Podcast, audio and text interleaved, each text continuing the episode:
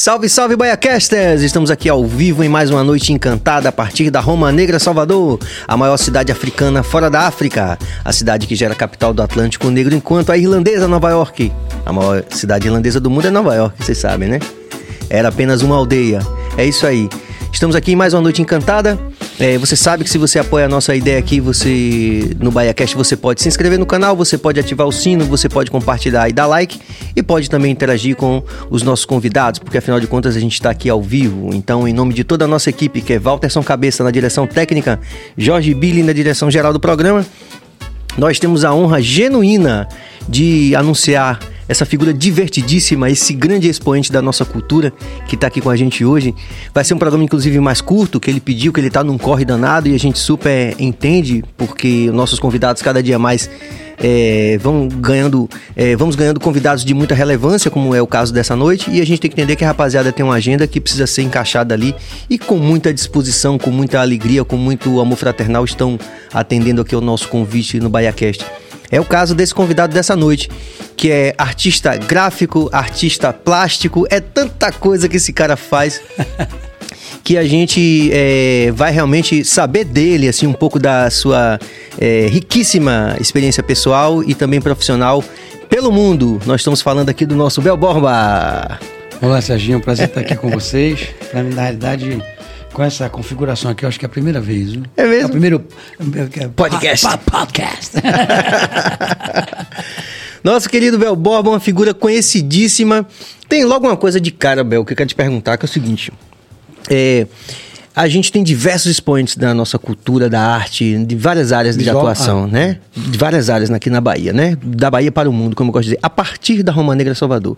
Mas tem uma característica que você tem que talvez seja essa, é, uma das mais impressionantes.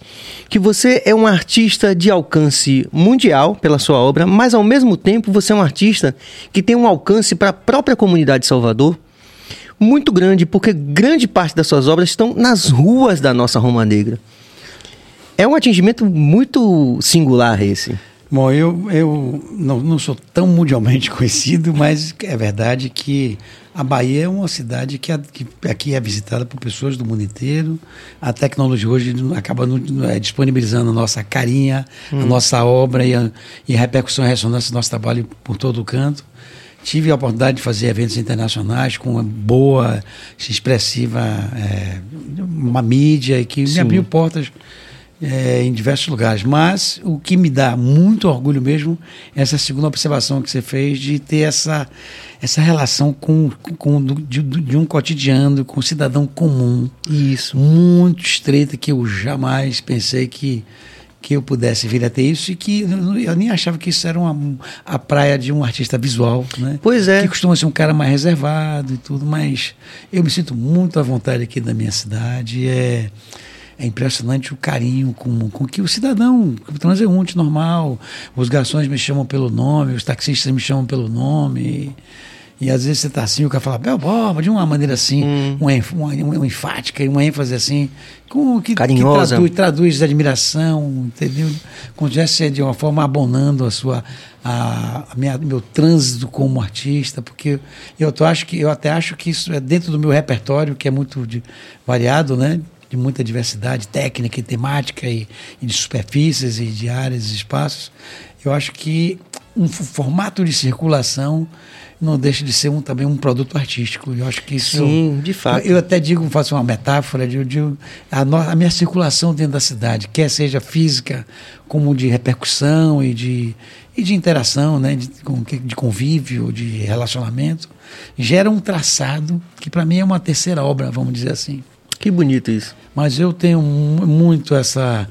essa eu, eu digo, eu já tive exposições fora da, no norte da França, com, com o nosso querido Totonho, que é um grande, grande um embaixador da, da Bahia na, na Holanda, e Sim. alguns eventos que fizemos juntos em Portugal e no norte da França.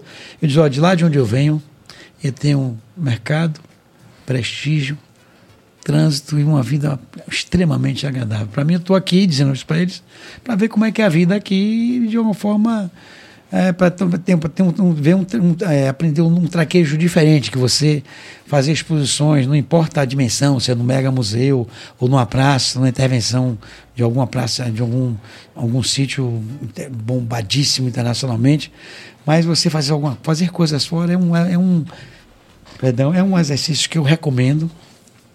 Não acho uma coisa obrigatória. Eu não acho que não tem nada que você tenha conquistado na sua carreira que qualquer sinal luminoso de êxito, de sucesso, de bom resultado, que, que dali vai lhe garantir assim, uma blindagem em um lugar. Sim. tipo assim, aquele a frase meus problemas acabaram, isso não rola. Ou no panteão, assim. Não, não rola, não rola. Eu acho que o que aumenta é a responsabilidade, né, de, de você mostrar que você de alguma forma mereceu aquele, mais aquele avanço, mais aquele. Né, empurrando você na sua infantaria é. na direção do, dos desafios da vida profissional, que é uma coisa que não tem formato, não tem regra e não, há, não tem limite, não há, só acaba quando você vai dar aquela, vai para a grande festa lá em cima. vai para o Orum, né? É, é boa. Exatamente. Bela, bela palavra. É. Obrigado. É, porque, por exemplo, é, a gente também nesse, nesse, nesse trânsito com a arte aqui, eu digo todos nós aqui, porque todo mundo aqui está meio envolvido na arte de alguma forma sem também. Dúvida, sem dúvida. E aí, eu tenho, por exemplo, recentemente é, me reaproximado da obra de Hansen Bahia. Ótimo. Né? que é uma grande, grande referência. Mesmo, é. Mas ele, é, lógico, por questões também, né? Ele chegou aqui já bem, já maduro na, na, na Bahia e tal, essa vindo, coisa toda. Vindo, vindo Mas, de uma Alemanha, né? É. Nada é, ele nasceu na Primeira Guerra, lutou na Segunda. É, então, realmente é uma vida que. Mas eu digo assim, é, muitas vezes ele chegou a um patamar também de reconhecimento mundial muito grande. Mas eu digo assim, é, o que é. Imortal, só, né? Imortal, é, o, o, aspecto da singularidade que você escreveu também de uma forma tão bonita, tão poética, né? Obrigado. É, é, é algo realmente muito difícil de ser conquistado. Às vezes o cara consegue ir para os panteões, lá em cima, mas ele não tem essa relação que eu acho que é algo assim tão mágico você ter alcançado, por exemplo, Madrid, Nova York, né? Bom, eu. Mas ao eu, mesmo eu, tempo ali na contorno, junto da gente, abraçando a gente, por assim dizer. Não, eu, eu já vi pessoas conseguirem coisas, coisas é, como é que eu diria? Sinais disso, de êxito, de sucesso. Sim. E, e, e tem um, um, pouco de uma. ficar o, olho, o, olhinho apertado por, por sentir falta do reconhecimento na sua terra, sim, onde você veio. Sim. Isso acontece também, né? Mas eu, essa, essa, assim, esse, essa essa, essa oportunidade que eu tive ainda já desde jovem de gozar dessa as, as pessoas saberem que eu estava ao alcance do toque, né? Que eu queira de carne osso que dava para pegar e, e tem um amigo meu que fala assim, Belval, você está no DNA da cidade. É, excelente, excelente imagem essa, né? Não, porque ao, ao longo da vida, a gente, jovem, a gente tem os nossos relacionamentos né, de juvenil, de namoro e namorico, depois você tem relacionamento, alguns, algum concubinato todo que né, durou X tempo. Então, e ó, isso também vai, e as pessoas ao redor de cada relacionamento, isso vai se somando e você é. vai, e você vai, de alguma forma, você vai rebanhando ex-cunhados, ex-sogras, ex-amigos da, da, namorada e da ex-mulher. Então, de alguma forma, graças a Deus, e eu, ao longo da minha vida, eu, as coisas vão acontecendo e, a gente, e criamos laços assim sólidos e durante toda a nossa história, né? E isso é muito legal. Então, é por isso que daí a brincadeira que eu estou DNA da família, né? Sim, Mas sim. Eu não estou tão espalhado assim. Mas, por exemplo, eu achei tão bonito, por exemplo, aquela coisa do cachorrão tá no desfile, por exemplo, dos, dos palhaços. Ah, é claro, é legal né? isso. É, é, não é? é? É, Claro, tem essa minha, essa minha natureza, que é uma característica da minha personalidade. A pessoa, ah, Bel não faz, faz concessão demais. Há, há quem pense isso. Eu sei, eu sei, acredite, eu eu posso até fazer, tirar uma ondinha aqui. Eu digo, rapaz, eu sei dizer um não. Com uma classe. Que, que, que eu, eu, sei dizer não, mas com extrema classe, com extrema categoria. Eu não tenho medo de dizer não. Agora, se eu puder dizer sim, vai ser sim. Entendeu? Então, mas eu se eu puder fazer, eu vou fazer. Então, o Rui é um querido, aquele evento é um sucesso. Eu até, eu tenho uma, é. eu até enchi o, um pouco o saco, o saco de, de Rui, que é um querido amigo e colega. Já falei com ele para ele vir aqui, encontrei é, com ele lá no Rio Vermelho. um queridão, muita história, um, um homem querido, um artista é. da, da, pesada, faz parte do, da, da vida artística, da, da, pais, da paisagem cultural Sim. da nossa cidade. Eu ficava abusando dele, Rui, por que você me botar É, é o dos blocos do palhaço, mas dos palhaços. Chama de, chama de paralhaço, porra. Chama, pra, pra, pessoal, o pessoal dos do jornais, esses jornais aí de, de abrangência nacional, ele tá tendo um paralhaço na Bahia. Aí, o que diabo é paralhaço? Aí só indo na Bahia. Tá vendo? Fiz de tudo, fiz suei para ele fazer um paralhaço, mas não me deu essa, não me deu essa, essa regalia de criar, criar um, de criar um só. Hoje vai ter um paralhaço, não tem micareta, tem um paralhaço. Sim. Melhor do que um é, é, um sucesso que ele fez, mas ah, é. pô, ele podia ter me dado esse gostinho, porque eu tenho certeza que ia dar uma. Às vezes o nome faz toda a toda diferença. diferença né? Mas micareta é uma coisa louca, né? Micareta. É. Não é? Mas, é, mas de qualquer forma, foi assim uma. Foi, foi fantástico. Ah, a participação lá. Do, do... Não, ele me pediu, eu fiz com muito gosto. Imagino, um amigo querido, eu tenho muita admiração dele como pessoa. E pelo que ele fez, as muvucas. Como é que ele chamava os. Muvu, é muvuca? Não era muvuca? Acho que eram uns eventos que tinha música, dança. Sim. Ele sempre Sim. fez essas festas e culminou com esse, bem sucedido, é... com esse bem sucedido que evento. é um fenômeno. Que já faz parte do nosso calendário daqui da nossa cidade. É. E, a, cidade deve isso à rua. E, e, e aos cidadãos é, Rio Vermelho. Com certeza. E artístico, né? Porque recupera essa coisa da, do faça você mesmo, de uma não padronização que acabou sei lá, a gente depois de alguns anos aí do, do, do, do, do apogeu do axé music, da coisa do pano, que tudo bem, né? Não estão fazendo necessariamente... O que é o pano? Um pano? O abadá. Né? Ah! Mas ele, a, o palhaço tem essa coisa não, de tinha, você... Antigamente era mortalha, né? Era, é. era tremé de pano cada é. mortalha. Depois... Mas o Rui, é, eu vi pelo documentário que ele tem essa... Ele fala, não, as pessoas vão se vestir como elas querem e tal. Ótimo. E, isso é legal, não, né? Recuperar não, Isso de... é um baiano típico, é um soteropolitano. É, exatamente. Clássico, é. Mas, Bel, é só pra gente é, pensar na possibilidade de quem tá assistindo a gente não conhecer alguma parte da sua história, vamos lá pro início. Você nasceu em 57. É, tempo pra caramba, né? Mas não foi qualquer tempo é, também, né? Foi um é, tempo fantástico da humanidade, é, né? É. Não, nessa época eu não pude perceber muito, não. Mas eu digo Demorou assim, você.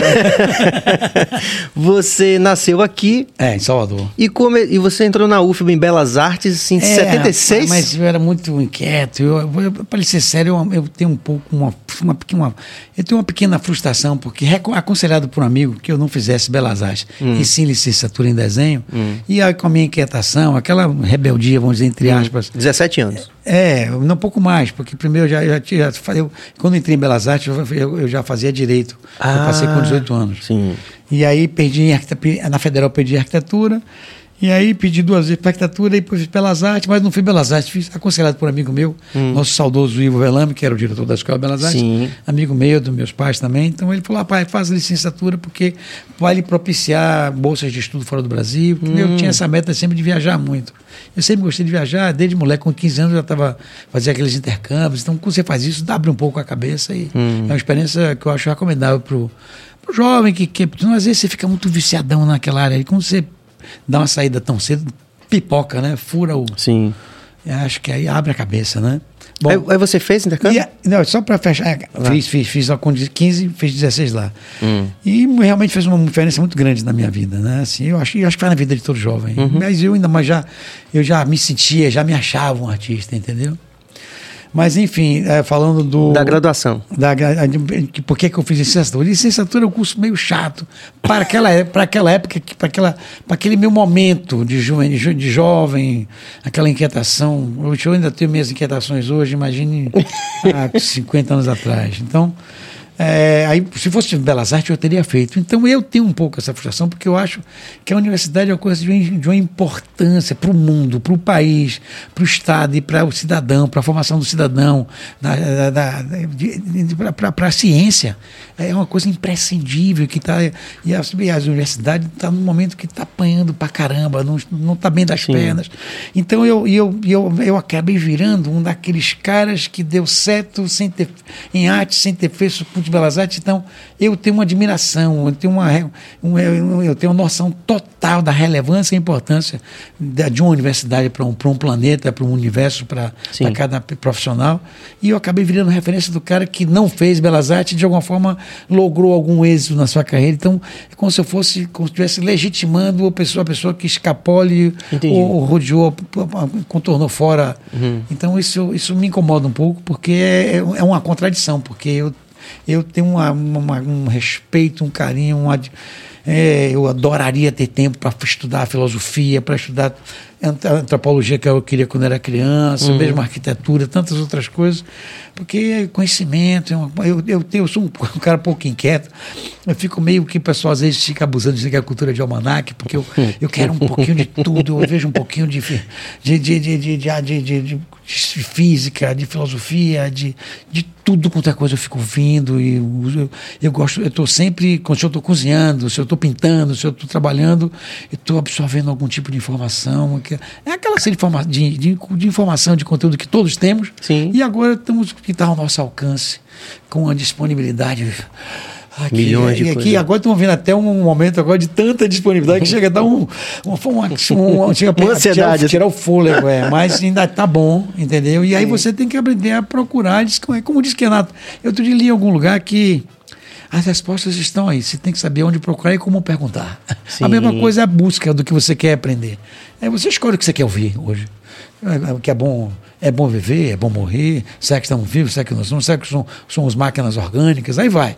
Aí você quer ver o que, o que vai em buraco, pelo que, desculpa a expressão, não, tudo certo. em buraco por, por dentro da. Eu até falei mais cedo, rapaz, se você não der, Pode xingar. se não der pelo menos uma porra do podcast, não é um podcast. Mas pode, pode dizer foda, pode dizer qualquer coisa. Caramba! então, Bel, eu, é, eu primeiro agradecer, né, porque na, na minha juventude e tal eu tá jovem, descobri a melhor forma de ver sua, sua, sua, arte, que era dentro do Buzu. Sem dúvida. Né?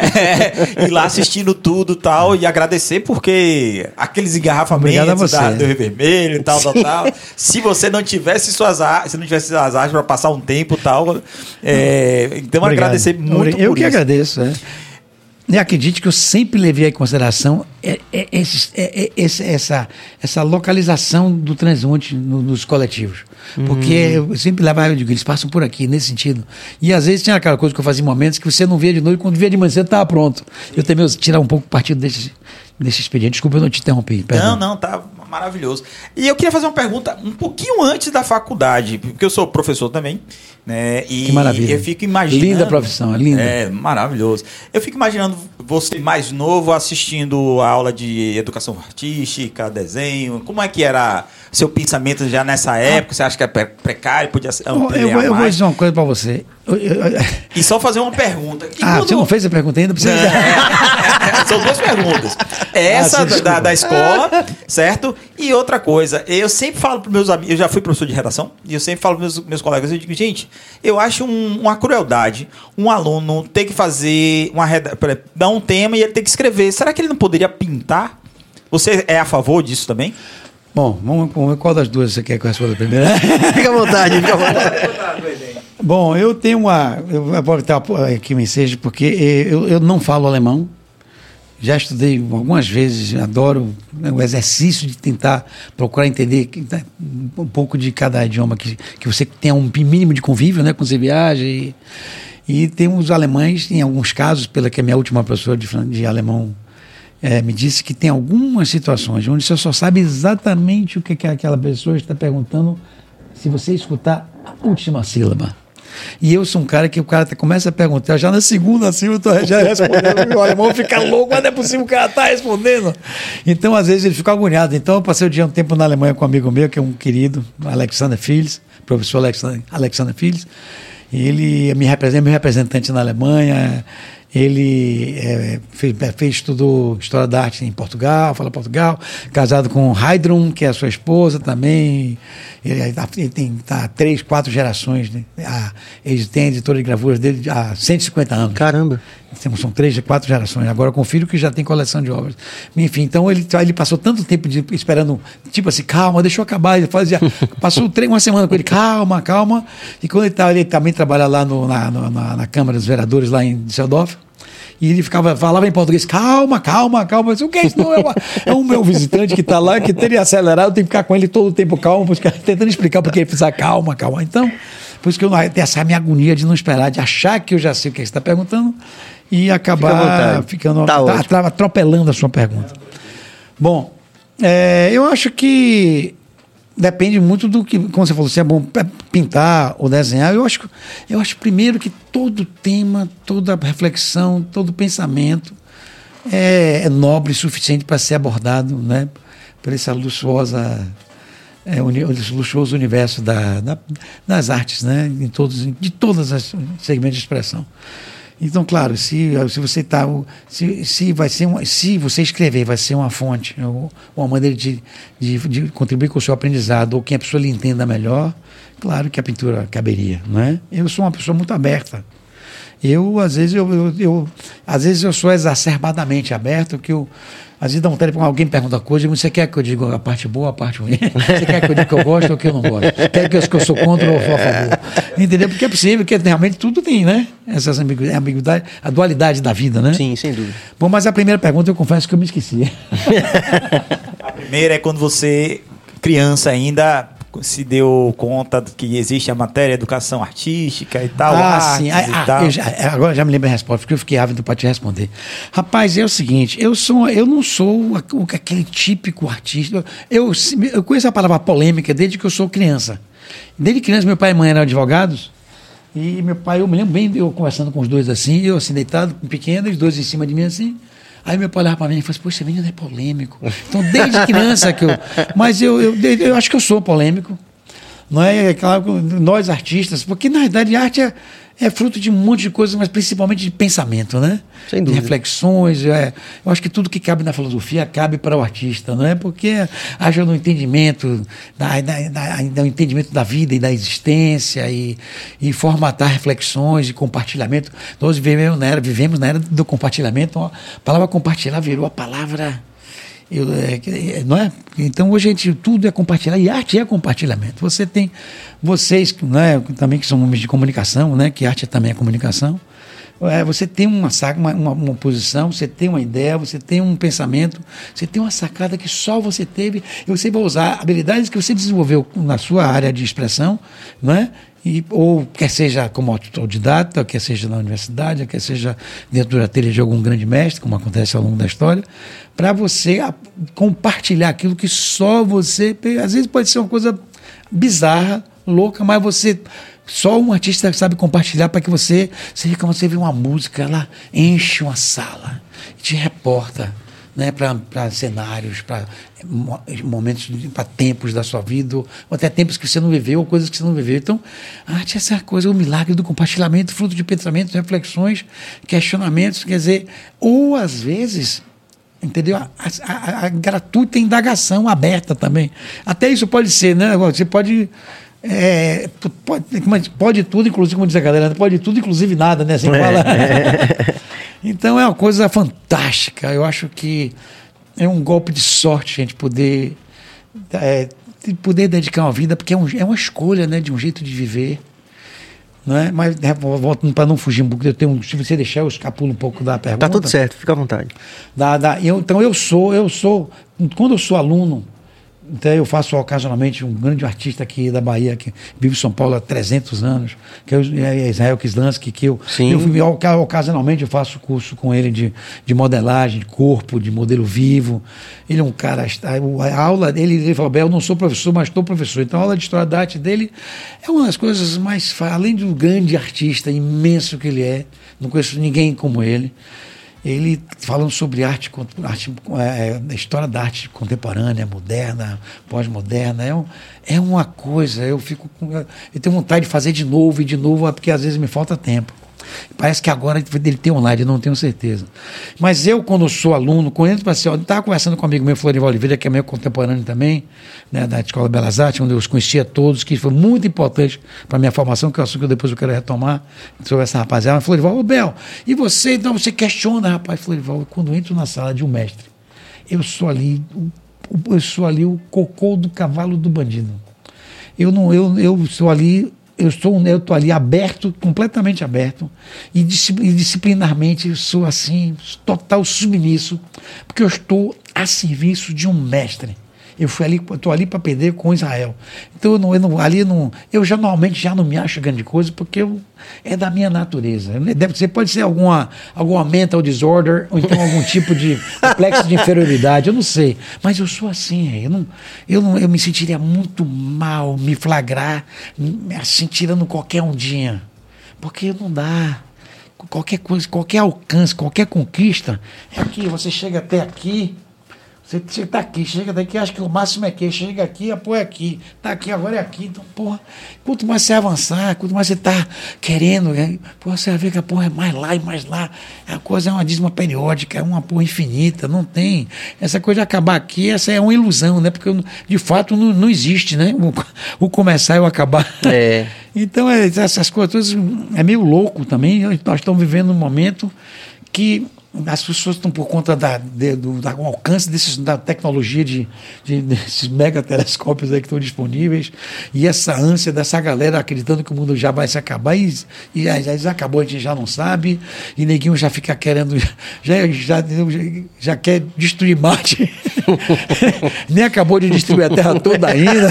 Calma pessoal, vamos acabar vamos destruir tudo primeiro. Vamos devagar. É igual aquela piada assim, deixa o leão escolher né? então, os caras já querem destruir Marte, então.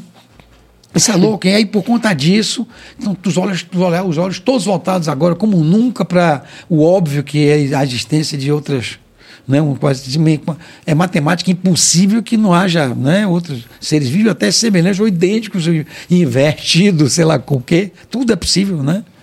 No universo, você diz. É, Sim. o universo é um. E dizem há quem diga que ele se repete espontaneamente sucede milhares de vezes. Quer dizer, é. então, porra. É, então é que se você ficar fuçando muito, você vai ficar maluco, entendeu? Mas enfim. É, e eu, quando sou aluno, eu sou aluno entregue. Quando estou falando de aluno de arte. Se eu for fazer um curso de serigrafia, eu estou ali manso. Eu, cara, eu, eu passo por isso direto. Um dia eu estava numa festa, o cara, ó, oh, Bebel, eu estou aqui na mesma festa que você há dois dias, mas eu não quis chegar para você e tal, você, Bebel. Eu digo, porra nenhuma, pare com isso, você está me deixando sem graça. Aí, na boa, pai, pai, porque elas criam, as pessoas acham, pensam que você se sente um cara, que hum. você é o pica, outro é, palavra, e ele é pica mesmo. Pensa que você é o cara e por conta disso já pá, já bota para fuder, já encosta. Você às vezes não viu. Às vezes, tem um artista, que eu não vou dizer o nome dele aqui, pô, um cara que eu tô admiração do caralho. Mas às vezes a pessoa viaja andão assim, distraidaço. Aí você viu o cara com chapéu, você chapéu não é conheceu. E eu senti que ficou com orgulho ferido de um cara que, porra, conhece pra caramba, às vezes deu uns lápis. Tanto que eu, eu às vezes estava notando uma, uma, vacilada na memória e tal, porque eu sempre fui muito distraído. Porque eu tenho mania de fazer uma. Eu tô falando muito de mim, né? Mas, Fica à vontade. E eu tô, eu tenho mania de fazer uma coisa pensando em outra, tudo é o tempo inteiro. Então eu boto aqui com você, falando Sim. com você e tal, pego meu telefone, boto aqui na papiola, ainda boto ele certinho assim. Então ele, hum. se você botar assim, dá mais fácil achar. Como que você bota ele certinho assim, você passa, fica, passa batido, né? Então, eu, é, meu Deus, me deu um branco agora falando sobre. Assim, então eu digo porque assim, acho que isso é o máximo. E, pô, o cara tira uma onda, ele se acha, quer dizer, pô, o cara nunca tomou uma cerveja comigo. Não sabe como é que eu falo, como é que eu penso, como é que eu sou. E por conta já tá. É. Porra, é uma maluquice. Isso acontece, eu posso até ter, já ter feito isso, né? Eu, uhum. eu sou um cara, pelo meu, assim, quando vejo o cara assim, muito retado, eu, eu fico também, também com receio de chegar, sei lá. O cara deve, deve sofrer um assédio do cara, deixar o cara quieto. Também tem isso, né? É, é, não sei, é isso, mas eu, mas uma porra, mas quem me conhece sabe que porra, está fora de cogitação, porque eu sou um baiano de todos, eu sou baianíssimo, como diz nosso queridão lá com o nosso, nosso é, é, Rui, é, Rui, Rui Botelho. Baianíssimo. É. Eu adoro o Rui. Né? professor de física não? Hã? Não, Rui, não, não, Rui Botelho, Rui Botelho, Rui Botelho, o nosso amigo que tem o Baianíssimo programa. Sabe qual é o nome? Sim, sim. É Rui, Rui Botelho? É. Eu, o que eu conhecia era, era o professor de física, que era conhecidíssimo também. Não, mas, mas é outro, é outro. É, não, gostei da rapidez. mas, no, por exemplo, no caso, é, oh. para você seria mais fácil, por exemplo, se, se, se alguém pedisse para você ter, ah, tem um tema aqui, Sim. Né, você sendo aluno na época, seria mais fácil você é, fazer uma abordagem escrevendo. É. Certo? Explicar aquilo escrevendo ou pintando? Bom, eu gosto, eu gosto muito. Eu não, eu não sou um profissional e e às vezes recorro até uma. uma, uma é, é, é, como é que diz? É, é, eu gosto de escrever textos para traduzir a minha proposta. Quando, quando eu estou preparando uma nova exposição, não sei para quando vai ser, mas hum. é uma nova exposição. Tem outra que eu fiz há três ou quatro anos atrás, inédita no que eu vou apresentar, mas está toda pronta. E eu vou criar uma nova, não sei se vou apresentar esse ano, ou no fim do ano, do ano ou talvez no ano que vem, mas eu vou fazer. E é bom a sensação de estar tá, poder começar do zero também, é legal. Porque eu vou. Primeiro eu vou desenvolver, desenvolver o conceito. Sim. Eu queria até, eu pensei até chamar de, poxa, estou pensando em chamar ela de muito além da imaginação. Porque o que está acontecendo, o, o universo é, é, isso, né? Ele vai além da nossa capacidade de imaginação, que imaginação é uma coisa que é imensa, mas, porra, é pequenininho, é, junto à dimensão desse cenário aí, né? Então, mas enfim, então eu tenho o tema, eu gosto de desenvolver o conceito, não é? Eu sou abordado infinitas vezes para abordar um tema, quer seja para uma capa de um livro, capa de um disco, Sim. cenários. Eu, isso para mim foi um exercício fantástico de criatividade. Eu tive a oportunidade de fazer alguns cenários para grandes diretores aqui, como Márcio Meirelles, Sim. Paulo Dourado, fiz alguma coisa para a Virginia da Rino, não sei como, não era como diretor, mas como produtora. E fiz para o fiz, foi para uma lição fantástica de respeitar os prazos, entendeu? Sim. Você não é você não é a vedete do show, você, eu sou um, um dos fornecedores ali. Sim. Claro que eu já fiz coisas, criei eu já criei situações cenográficas que mudaram um pouco o roteiro por conta do, da visão do diretor. Pô, vamos aproveitar esse. Sim. Não está dentro do, da, do roteiro original, mas podemos dar, fazer esse, esse, essa ponte, né? Sim. Então, isso é legal. Mas para mim foi experiência de prazo, de rapidez, com o horário. Então, porque é implacável, né? O horário, a abertura. É, tem não pode ter no show. E não é você. Quem manda é o diretor, não é você. Você não é o, você não é o cara, você ele é o cenógrafo. É você mais um. Não é isso? É uma lição boa, né? Então, essa, é sempre são exercícios bons para o ego. Você é bom, rapaz. A dificuldade, a facilidade para um artista, eu acho que não é bom para a criatividade, não é? Quando você já está maduro, talvez você consiga conviver com, a, com, com algum conforto. Sim. Porque a idade vai pedindo um pouco, né? Nós temos algumas limitações físicas, né? Então, para isso que eu. Então, eu malho muito, faço muita atividade física, sou louco pelo, pelo, pelo, remo, com o meu mestre, com o meu mestre Bruno, que é meu professor de, de surf ski. Tenho uma, uma caminhada de, de, de, de 10 a 14 quilômetros que eu faço de manhã cedo, quase seis vezes por semana. Caramba. Faço lá, lá com lá lá com o nosso, na, na Vila, na Vila, Vila Forma, com o meu querido personal Diogão. Pode falar, não pode? Pode, claro. Com o nosso super personal lá, Diogão Smetak, que é uma querida, sim, sim. irmão da Smetak, da Jéssica. De Jéssica. São e, netos, e né? Do nosso... também, é. Hã? Netos do nosso grande Smetak. É do nosso grande Smetak, é nosso músico e artista visual e, e, e, auditivo e musical, sim, né? Sim. Porque eram verdadeiros óbvios. As esculturas, é, né? É, é. Eu vi é, Tuzé é, mostrando algumas coisas no documentário, falando né, dessa, dessa. Tom Zé ou Tuzé? Tuzé. Tuzé de Abreu, Tuzé de Abreu falando sobre essa coisa do.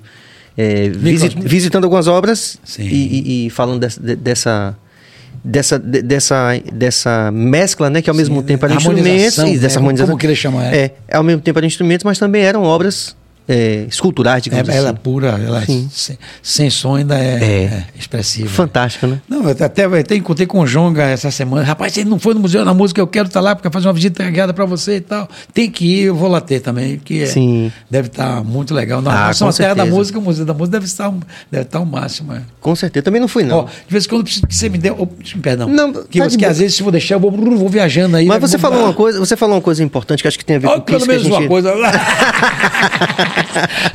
Brincadeira. Eu, não, mas eu acho legal, sabe por quê? Porque assim, a gente pensa muito aqui no nosso Bahia Cast num aspecto documental. Né? Então é uma aula também que a gente está é, tendo aqui com tanto com você como pessoas que também é, são expoentes que sempre aprendizado né? é um sempre aprendizado e aí a gente eu penso muito na perspectiva dos jovens artistas então Sim. você falou uma coisa importante quando a gente estava em off que é geralmente o artista por, pela natureza criativa ele está mais próximo da desmedida né daquela coisa dionisíaca digamos assim não é é normal. É, é normal. Mas você falou que você consegue é, também ser muito cartesiano nesse sentido da logística e tal. É. Isso, isso é, além do talento artístico, que é óbvio que você tem, na sua opinião, isso foi um grande diferencial para o sucesso que você. Bom, bom vamos lá. É, eu acho que você. É, vamos começar a falar do, do, da, do Dionísico, como você falou. Vamos lá. Rapaz, eu, os artistas, eles realmente são diferentes porque eles realmente veem a coisa de uma maneira diferente. Sim. Então, é, a gente. Eu outro dia vi um, num, num documentário o cara falar para você procurar coisas que você não sabe o que está procurando. é foda. E ainda é, encontrar, e ainda encontrar, é uma coisa maluca. Então quem tá, quem tá, quem coloca uma vida a serviço desse tipo de, de, de objetivo, bicho, você, se, se você era normal lá atrás, você já não é mais, porque bicho, isso muda você. Porque o exercício da criatividade, a escolha de uma vida de ser artista, que não, você não ter horário, não ter patrão. Porra, isso é uma coisa que você tem que. Você vai ter que usar a sua juventude para aprender e desenvolver disciplina. Senão você vai, vai pocar o. Sim. vai arrebentar a boca do balão e, aí vai se perder. Então eu também eu tinha, eu sempre tive que desenvolver esse contraponto para assim, você tem que ser doidão, você tem que ser viajante, você tem que ser um cara com inquietação no, no sentido de que de não se de ficar acostumado a se nutrir só com o que está disponível para ir além não é? Mas além do jardim, além desse jardim, além de tudo. Muito além do jardim. Ver, até ver fora da caixa, como se fala e Sim. tudo, né? E, e, sem, que, sem que isso também, bicho, não te, também não, te, não, se, não tira a tampa do juízo, né? A mufa, como diz na Bahia. Sim. sem perder a mufa. É. Segundo, aí, daí, senão você fica. E você é bom nisso. Rapaz, na verdade é o seguinte, eu, tenho, eu não sou muito de horóscopo então, não, mas Há quem diga que depois de mais velho, o aquariano, que sou eu de origem, virei uhum. já virginiano, é, virginiano, que fiquei, eu, eu fiquei um homem muito organizado depois de velho. Hum. Você entende o que eu Eu não me sinto velho, eu me sinto Sim. coroa. Né? Coroa eu sou. Experiente. É.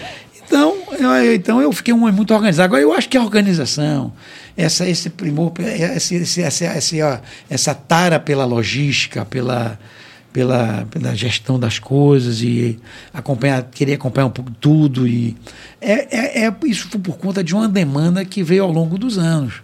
Não é? E as pessoas não me contratam apenas porque eu sou conhecido, porque sou bonitinho, mas um rostinho bonito na TV. as pessoas me contratam primeiro, porque, porque para mim, na minha opinião, competência é obrigação. Talento também. Isso é o mínimo. Isso é o, qual as primeiras duas coisas que ela tem que ter, né? Isso para come, começar daí. Depois vem uma série de outros pré-requisitos, depois. Né? Então, é, é, obrigação. Então. Mas você foi se organizando. Mas, mas, mas se você, se você, bom, você consegue, né? Você vai acabar atraindo é, pessoas, contratantes, como para um cenário não é? para um mural, para um monumento, para um, pra, você acaba provocando uma demanda por conta da sua, do caso da sua boa condução profissional, porque não dá para você ser administrativamente surreal, né?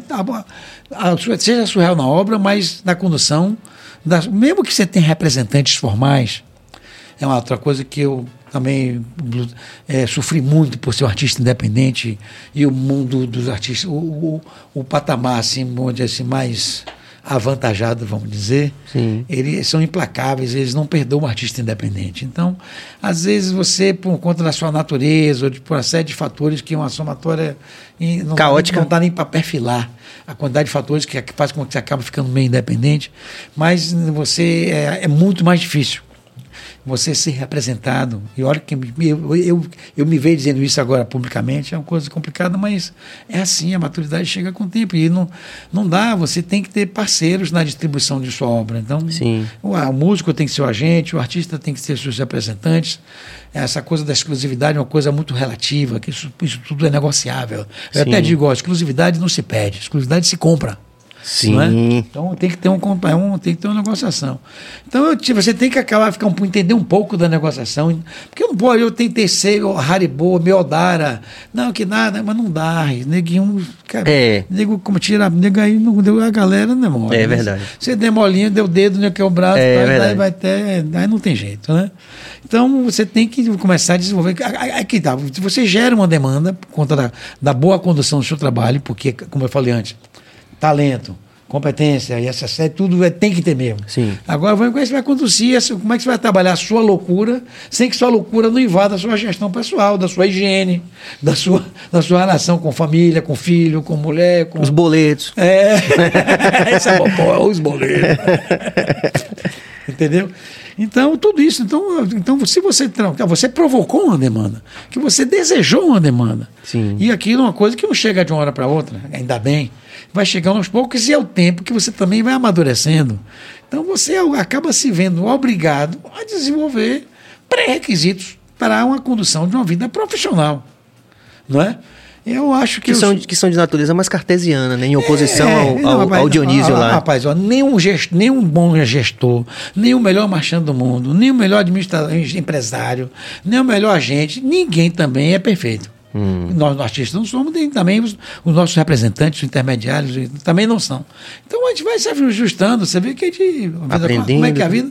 Nós temos amigos que a gente convive um tempo, depois de sem brigar, migra, um casa, você não casa, você já fica para cá é solteiro, já não dá para ficar andando, eles já estão outro rumo, sem brigar tem uma, é quase um namoro no bom sentido, né? Sim. Vocês têm um tempo que você fica passa tempo com ah, o que foi brigou? Não, é porque as contingências da vida vai, vai tangendo, tangendo. Tangendo, é. Essa palavra é ótima. É, então, enfim, é mais voltando a falar de logística. Então, então é, por que, porque, por que, que eu gosto Porque, rapaz, porque a vida fica mais fácil. Porque não dá, você tem, eu, eu, eu, agora medir, remedir. Eu fiz um trabalho com um suíço, amigo meu, que era mede 15 vezes o mesmo negócio, eu falei, tipo, é exagero. Mas, porra, depois, bicho, não é que o cara tá certo, porra. É. Porque é muito item. E a porra aí, como diz aqui, para dizer mais um palavrão, e o cu é seu. Então você tá com várias pessoas. Tem um cara que não entrega, e aqui na Bahia também, olha, o baiano é trabalhador, eu não falo nunca de baiano. Mas, em geral, trabalhar com gente é uma coisa muito difícil. Quando Sim. você tem uma coisa que depende de 15 pessoas, o cara vai trazer o rebite. Por exemplo, eu fiz uma escultura na Suíça, o cara fez, ó. É, vou encontrar com você aqui 15 para 5 da manhã, era de noite ainda, nevando. Aqui, fica aqui esquerendo aqui, na onde desce no meio do nada. Eu falei, pô, estou ferrado. Quando deu aquele horário, o cara chegou. Aí depois o cara, vou comprar os ibites, o cara comprou os ibites, daqui a pouco, ó, eu vou pintar tal hora, tudo. É Sim. raro o lugar que, que tem lugares que acontece. Que, acontece. Sim. Você falou de um lugar logo que é top, top, top é Suíça. Não, temos outros lugares que são bons de logística, mesmo os chineses são bons de logística, é? para outras áreas, eu não sei, Sim. mas é difícil, porque aqui às vezes, assim, quando, quando não acontece, quando você delega uma coisa a uma pessoa, um, às vezes um erro do cara, viram duas, um erro, viram dois erros, viram duas soluções. E essas duas soluções, se vacilar, viram mais, aí, aí, aí vira exponencial. É. Então, é uma loucura. Então você vai ter que ficar cercando tudo. Me como fiz aquelas, um evento lá em Nova York, que uma, uma, um caminhão baú, uma carreta, empilhadeira, e aí se contou de cara, uma hora da manhã aqui na esquina. Eu falei, pô, que pariu, não é possível. Aí 15 para duas nada, 10 para duas nada, 5 para duas nada, ou oh, uma da manhã. Quando chegou uma da manhã, seu zum, zum, zum, zum, chegou os caras. Eu digo, caramba. Mesmo eu custei acreditar que eles seriam, que eles iam honrar. Então é complicado. Então, você, você está fazendo coisas que está às voltas com logística o tempo inteiro. E Sim. hoje em dia. É igual fisioterapia, é igual a nutricionismo, nutrologia. É, hoje em dia você tem que se render a, a, a, necessidade que a gente tem disso na vida da gente. Sim. A vida da gente é logística o tempo inteiro. Imagine num monumento, imagine numa obra grande, imagine é, a quantidade de itens numa exposição, coisa que você passa dois anos fazendo às vezes numa exposição. Então você, você desejou, teve a ambição por uma demanda, se atraiu, provocou uma demanda, atraiu uma demanda, provocou uma demanda, a demanda chegou, não chegou aos poucos e você vai ter que ir desenvolvendo o atendimento, aquela coisa toda. Mesmo que eu seja representado, e hoje sou representado em pelo menos uns quatro lugares, por pessoas todas muito talentosas, entendeu? É, eu, eu, você, ainda assim, você não, não é muito fácil. Eu não, eu não sou a Xuxa, rapaziada. Tudo resolve. A conta de luz, mandar Matilde de Matos, não é assim. Eu, eu quero acompanhar tudo porque me dá insegurança. Eu, eu já tinha um pouco de síndrome de pânico, então uma sensação de insegurança, de porra, e se a pessoa, sei lá, se eu brigar com aquela pessoa? E se. Então você fica, ah, eu sou o cara pessoal, eu só quero pintar. A mulher fala, se eu ocupo com Aí chegou a sua mulher, sua amiga, sua companheira, seu parceiro, seu amigo, se eu ocupo com ela, vai só pintar, meu irmão, sai, saia dessa, você vai, você vai enlouquecer. Porque você está tá, tá inchando uma, uma bomba relógio aí sem Sim, tamanho. Sem então, bicho, que aconselho? Se familiarize com toda a extensão do seu trabalho. Pinte, dedique, pinte, desenhe, risque, estude.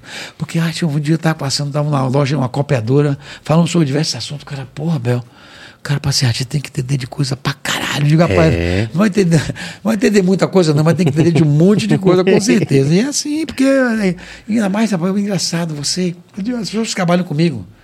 Aí você o cara trabalha comigo há dois anos, três anos, dez anos, gente que trabalha comigo 20 anos.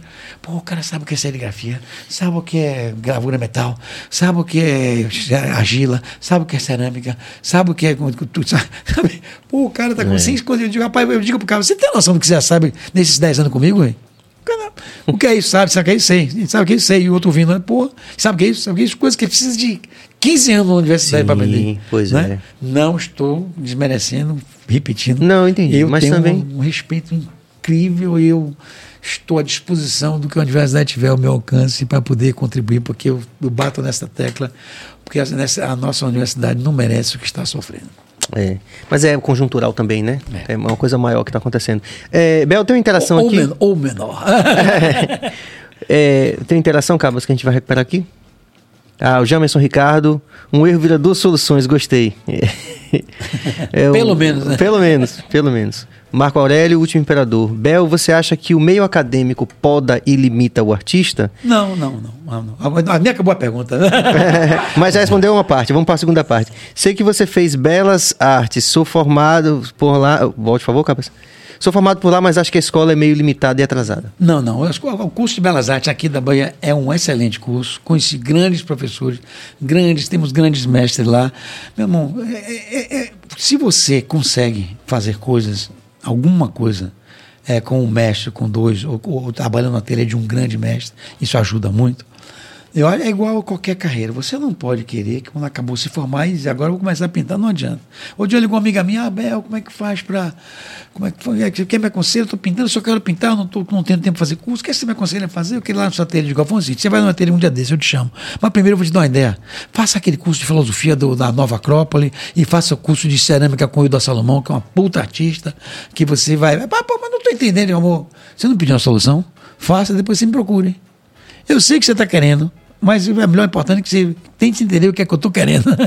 não é você que está impedindo o que é com a sugestão, eu estou te dando, é isso aí. Ela, acho que ela ficou achando que eu fiquei tirando ela de tempo. Sim. Não é. Ela devia ter feito o que eu falei. Vamos ver se ela vai fazer, né? É. É, vamos... Mas, não, mas o acadêmico, não, não, não, de jeito nenhum. Tem uma coisa engraçada. A palavra é, simpósio é uma palavra grega que é usada para se referir a um, a um evento normalmente ao redor de uma mesa, com música, muita bebida. É uma coisa, não é uma coisa acadêmica, que, lá, enquanto ficou a formal, a formalidade do, que sugere o nome acadêmico, né? É, mas é exatamente é é um quebra-gelo, é uma informalidade, uhum. porque você bebendo. Quantas vezes eu tive a oportunidade com esses meus colegas que fizeram, foram tão importantes no início da minha carreira, como o Luiz Torinho, o Edson da Luz, o Zivel, o Florival, o Guache, o Valuísio e tantos outros, o mesmo Murilo e tantos outros que nos encontramos nas voltas da, da Escola Belas Artes, fizemos tantos eventos. É, para mim foi tão. É, é para mim foi uma. É, é, eles tinham já uma maneira completamente diferente de encarar a arte, as fontes de conhecimento para isso, as buscas, os questionamentos. Para mim foi uma lição fantástica que eu peguei pela pele ao lado desses homens, desses grandes artistas da nossa cidade. Sim. Mas são, somos todos ainda santos de casa, né? Eu acho que todos, graças a Deus, os artistas visuais em geral, eles acabam conseguindo conduzir o sustento da sua família, a dignidade que você precisa para conduzir, que é o sustento da sua família e sua vida, e é, os boletos, como você sim, fala. Sim. Mas é por isso que eu falo, porque as, as coisas vão chegando com o tempo e junto com a sua maturidade. Mas envelhecer é uma merda, mas é bom, como dizia nosso grande amigo Tom Jobim, né? que o Rio de Janeiro é bom, é uma merda, Nova York é uma merda, mas é bom. Mas é isso que envelhecer é uma merda, mas por outro lado, se você fazer como eu falo, eu estou compensando com muita atividade física, muita Sim. atividade assim, lendo, eu, eu, é, procurando de todas as formas, escrita em áudio, em visual, em documentário. Sim. Eu adoro história, fascinado pelas histórias biográficas, é, biografias e tudo, documentários. Isso, isso me tira o fôlego. Eu acho fantástico, né? Temos tanta coisa. Se quiser, você escolhe o assunto da história do mundo que você quer. E tem uma um leque que abre outro leque, outra janela, outra janela, outra janela. Isso é fascinante. Não, pô, isso eu, às vezes eu, olha, eu, eu, eu tava vindo para cá com muito prazer, mas falei, pô, vou ficar sem aquela estaçãozinha fuçando esse planeta. mas vamos lá, vai ser bom. Vamos lá. Porque isso abre sua cabeça também, né? Então, Sim, amadurecer, amadurecer, mas então você, você, você já não é tão forte fisicamente. Entendeu? Você já tem que respeitar os seus limites, né? Pô, você já você não pode levar tudo no peito. Tem umas coisinhas que mudam, isso é melhor, você, fica, você melhora como um ser humano, eu acho. É? Sem dúvida. E não é à toa que a gente vai, vai tirando, tira um dente, né? tira um dente, às vezes tira um dedo com a diabetes, aí vai. Sim. Assim, e, porra, você vai ficando sublime. É uma coisa legal. Claro que tem uns velhos filha da puta. mas. Vamos a mais uma interação ah, aqui.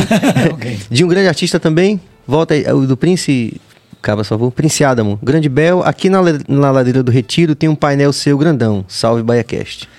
Grande Prince Adamo. Adamo. Lindo, lindo nome. É. Adamo. É. Belo nome, muito prazer. É, ali aquele trabalho eu fiz para a prefeitura na gestão de, de, de em Baçaí, Antônio Baçaí. Sim. Eles fizeram aquela. Ali ficou um calhau, ele faz. Bom, eu, é, às vezes é, é, isso é uma das coisas que surgem, né? E quando uma obra de arte serve também para tentar, como é que são assim, é, dissolver um pouco o impacto agressivo de alguma estrutura de, Sim, né, como aquela. imprescindível como aquela. E Sim. Isso também, também se presta a isso, você transforma um problema em uma oportunidade. Né? Eu acho Sim. essa capacidade que, que a arte tem de. É, que eu, é isso que eu, é isso que eu queria te falar mais cedo, que eu, eu sempre apostava que as pessoas estão indo na, no seu dia a dia, indo para lá e para cá, nas suas aspirações, ambições, aspirações, desejos, frustrações, o cara, pô, tô feliz. E por alguns segundos você rouba a atenção dele. Isso é legal, é um você dá uma abduzidazinha, né? Perdão. Sem dúvida. É, Cabas, você, a gente foi fazer o giro aqui, vamos fazer rapidinho o giro, pra gente valorizar os nossos anunciantes, porque os boletos chegam, né? Oxi. Sampaio Sabores, muito obrigado aí pela é, o melhor hambúrguer gourmet da Bahia, sempre presente com a gente. Daqui a pouco vai chegar pra gente aqui um hambúrguer gourmet legal. É, Bruno Joias também brilhando com você. Você sabe que a sua marca pode também é, figurar aqui no BahiaCast se você apoia esse universo, esses universos metaversos da oh. gente. Sua marca pode estar aqui, então procure Jorge Billy pelo nosso Instagram. Com certeza a gente vai ter o maior prazer de receber vocês aqui. É, a gente falou mais cedo que a gente hoje vai ser um programa um pouquinho menor. É. Apesar de que a gente tem muitos é, desdobramentos, como falou, de um, de um erro que pode virar duas soluções ou mais, é. pelo menos duas. Acarretem é. pelo menos duas soluções. Pelo menos duas soluções. É, Bel, eu queria que você comentasse algumas obras em específico e eu vou tentar explicar brevemente por quê. É, porque o, esse universo que você falou, os universos do artista, eles, é, esse, engrandecimento, esse engrandecimento da mente humana, como diz, é, eu aprendi, estou falando isso direto, porque bom. é bom falar direto, é Chico Liberato. Claro, grande artista. É, é não é? Grande Ele fala assim, a arte é um engrandecimento... Grande pai, grande homem, grande é, artista. O, o, a arte é um engrandecimento da mente humana. É, aquele... E aí eu quero entrar um brevemente naquela coisa do, do seu universo espiritual também. Irmã Dulce, a obra de Irmã Dulce. É, não, ali foi um, um, um, golpe de sorte, né? De ter sido agraciado com essa. Em, em, em inglês, em outros idiomas, o pessoal chama de comissionado para fazer, né? Sim. Então, aqui comissionado parece que é propina. Porque encomenda aqui no Brasil tem uma, tem uma interpretação errada, que não é boa, pejorativa. Parece que está encomendando, parece que é tipo uma coisa assim. Menos nobre? Não, não, parece que você, a pessoa está dizendo o que quer que você faça. Como ah, só, é, é, parece uma coisa muito, muito comercial, muito uma pé da letra, então uma, uma, mera. Uma, uma versão visual do, de algum conceito, às vezes limitado. Mas comissionado é como se usa em outros idiomas, e para mim foi ter agraciado com essa, essa grandeza dessa mulher, dessa história tão importante para a nossa história recente. E, e de alguma forma ter, ter uma, uma tem um link com a pessoa dessa grandeza divinal. Sim, sem dúvida, né? É, mas você é porque, é religioso? Porque, eu, eu estudei no, no Colégio Antônio Vieira, Colégio de Padres. Sim. E jesuítas, né?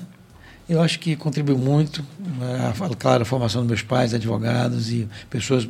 Meu pai de Maragogipe, de origem muito simples, minha mãe de Ilhéus, também de origem muito simples.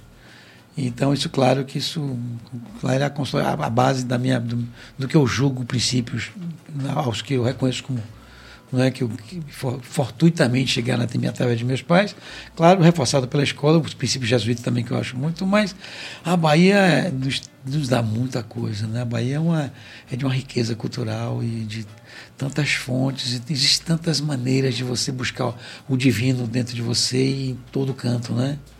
Então eu, claro, a minha eu tenho essa formação, né, de, de jesuíta, né, e mais eu acho que eu tenho um eu procuro a minha, a minha, o meu diálogo, que eu acho que o meu, o meu diálogo com o divino é uma, de uma maneira muito informal e muito aberta. Personal aberta, Jesus. Aberta no sentido de, é, é, de, de. uma maneira muito, como é que eu diria assim, quase que abstrata.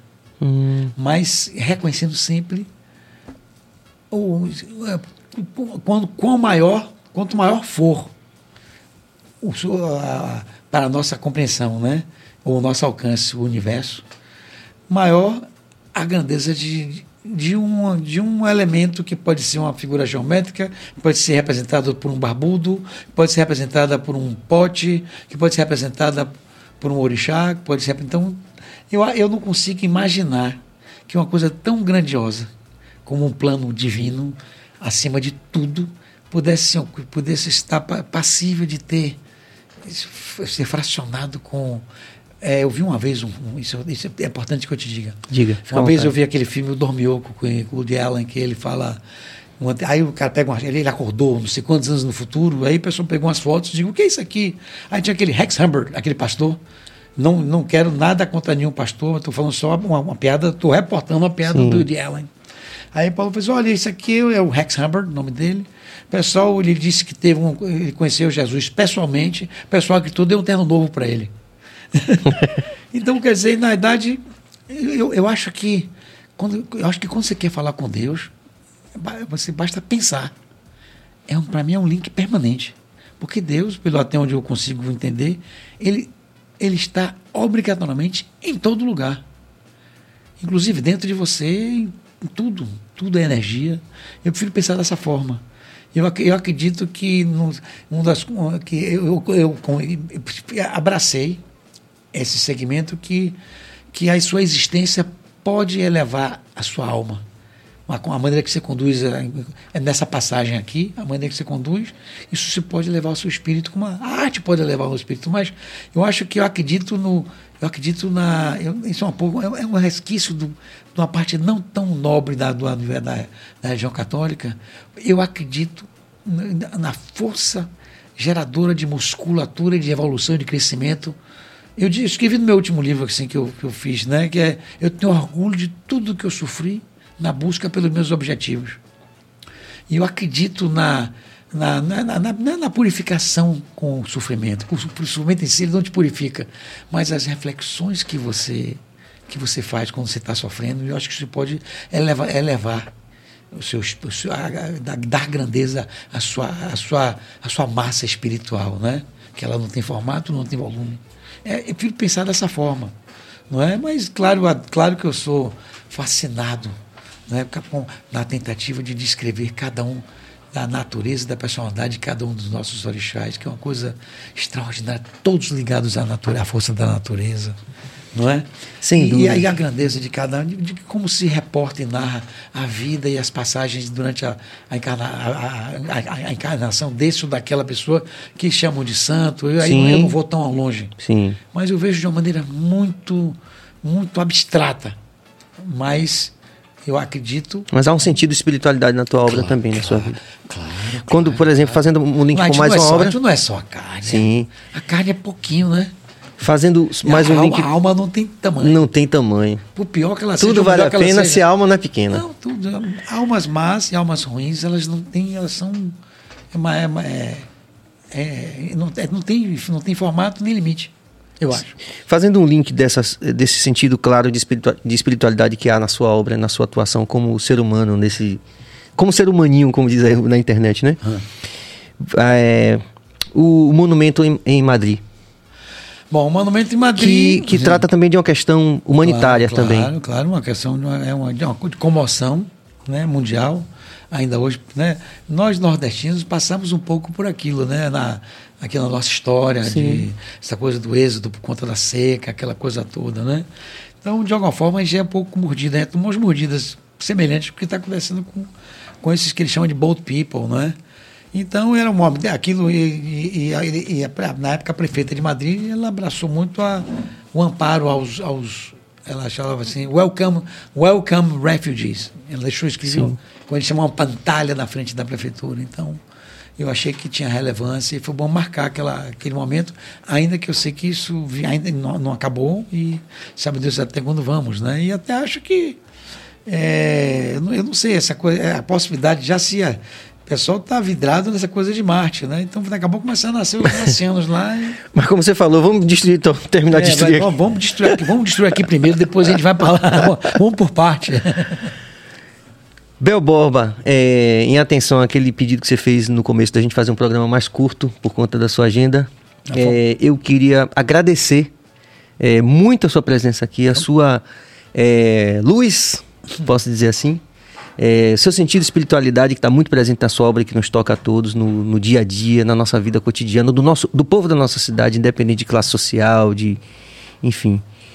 É, eu digo isso em nome de toda a equipe, então estou falando em nome de Walterson Cabeça e Jorge Billy também. Agradecer e já fica aqui na esperança de que talvez você marque uma parte B outro dia para você ah. vir falar um pouco mais. Não, é, eu sempre digo que o, o que faz de, um, de, uma, de um bate-papo, de uma entrevista, não é o entrevistado, são as perguntas, né? É, é aquela que acho que ela que joga para cima. E eu confesso que eu estou muito à vontade de ficar aqui com vocês. Obrigado por essa oportunidade aqui, tá? Porque eu não, pouca gente hoje tem paciência para uma pessoa passar tanto tempo falando dela mesma. Né? Então tem uma, uma rara chance aqui, nem minha, minha, nem minha mulher aguenta mais. A gente agradece de todo o coração e fica à vontade, se quiser mandar uma mensagem, um salve para qualquer pessoa, Bom, fica à vontade. Primeiro eu queria agradecer a você por essa caronaça com a audiência de vocês. Muito obrigado. Acho que espero que tenha sido útil para esclarecer alguma coisa, alguma dúvida que se tivesse. E vai ser um prazer uma volta aqui. Eu, eu hoje realmente calhou Sim. de eu te ter pedido para dormir um pouco mais cedo hoje, que ontem eu dormi pouquíssimo que comecei, quando você começa a pensar, porque na verdade eu acordo primeiro 11h30, depois eu acordo 1h30, depois eu acordo 2h30. Eu não acordo, eu não acordo, eu levanto, né? Mas foi muito agradável, me senti muito à vontade. Eu não me lembro de ter me sentido, sinceramente, tão à vontade como eu me senti aqui agora com vocês. E isso é, é, é o talento de vocês, né? então, fui, fiquei muito, estou realmente, estou sendo aqui leve e queria mandar um abraço aqui para minha filha Maria Clara, para minha filha Bela, para minha mulher Meire, não é? E para meus amigos, porque eu vou te contar um negócio a você, viu? A vida, a vida é a nossa família, são os nossos amigos, não é? E os nossos conterrâneos, que é o cara que te vende a fruta, é o cara que te entrega o jornal, quando se entregava o jornal. Sim, sim. Mas eu acho que a vida da gente é essas coisas que nos rodeiam, né? Nos rodeiam. Eu, quando eu viajo um pouco, eu faço de conta que eu moro ali a vida inteira. Aí escolho lugar de comprar fruta, lugar de comer. Então, eu já vou criando uma pequena rede de relacionamento ali. Porque isso é o gostoso da vida, né? Você. É, e para mim, eu tive uma coisa que as pessoas me tratarem com, com estima e com carinho. Isso para mim é uma coisa que tenho, isso, isso não me envaidece, isso me dá um.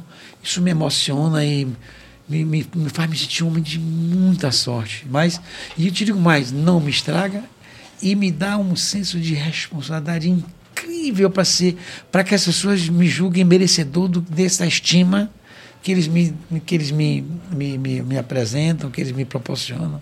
É uma coisa inesquecível que eu vou levar para meu último sopro de vida. Não, quando de, dessa para uma. Daqui a uns 100 anos. Oh, minha mãe, o médico dizia, minha mãe, minha médico me dizia, doutor, só uma vez, 100 anos, 100 anos não. Enquanto até eu ainda posso usar uma fraldinha e tal. Pronto. Mais uns 5 anos de fraldinha e posso ir embora. fraldinha não, fraldão, não, geriátrico. É isso aí, rapaziada. Essa noite muito encantada. A gente amanhã tem Penetra Pod também. Fala aí, Bill. Amanhã teremos Penetra Pod com Daniel Cade falando sobre as questões da alimentação, né? O que aquela interfere na relação sexual, por exemplo.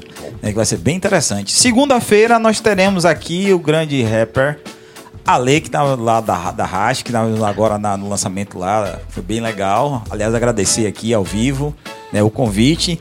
Terça-feira nós estaremos com Simone Brás, que é produtora cultural, mestre em relações étnico-raciais, vai ser bem interessante. Quarta-feira nós teremos aqui Sansão, que é um hipnotizador. Então, Serginho. Opa. Vai ser hipnotizado aqui ao vivo. vai falar tudo que quer e que não quer, certo? E no Penetra Pod de novo, vamos ter a Baianinha streamer, para o pessoal que gosta aí do, do gamer, né? Então vai ser bem interessante a semana que vem. É isso aí, rapaziada. Muita paz e muita luz. Amanhã aqui no Penetra Pod. E segunda a gente tá de volta aqui. Paz e luz. Valeu.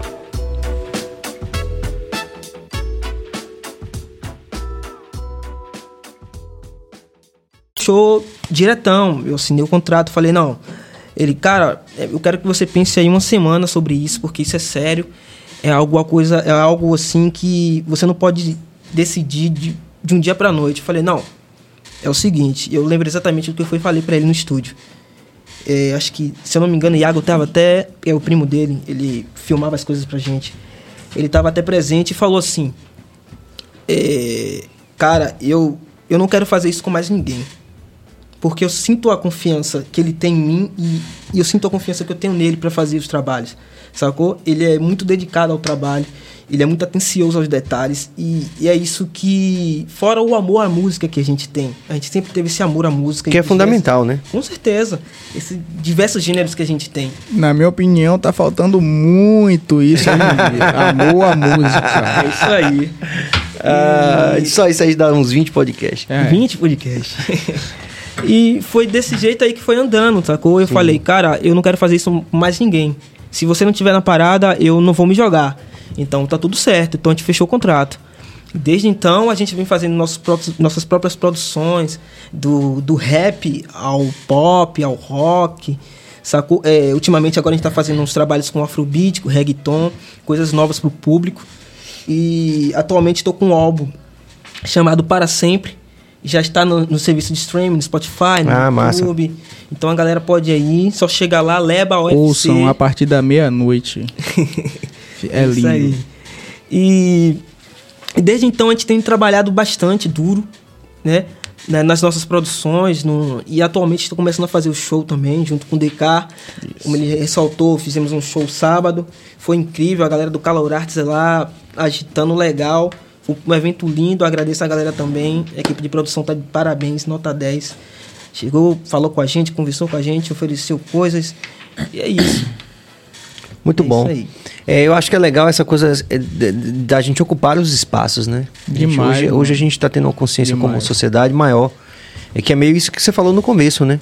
Tipo assim, para grande parte da população, o simples fato de caminhar pelas instalações da, de uma universidade pública é algo impensável, né? Exatamente. Então a pessoa, a pessoa acha que não tem direito de estar ali. Real. Quando a primeira vez que a UFBA me chamou para fazer evento lá, também para mim foi super estranho. Como assim eu vou fazer evento na UFBA, mano? Como assim?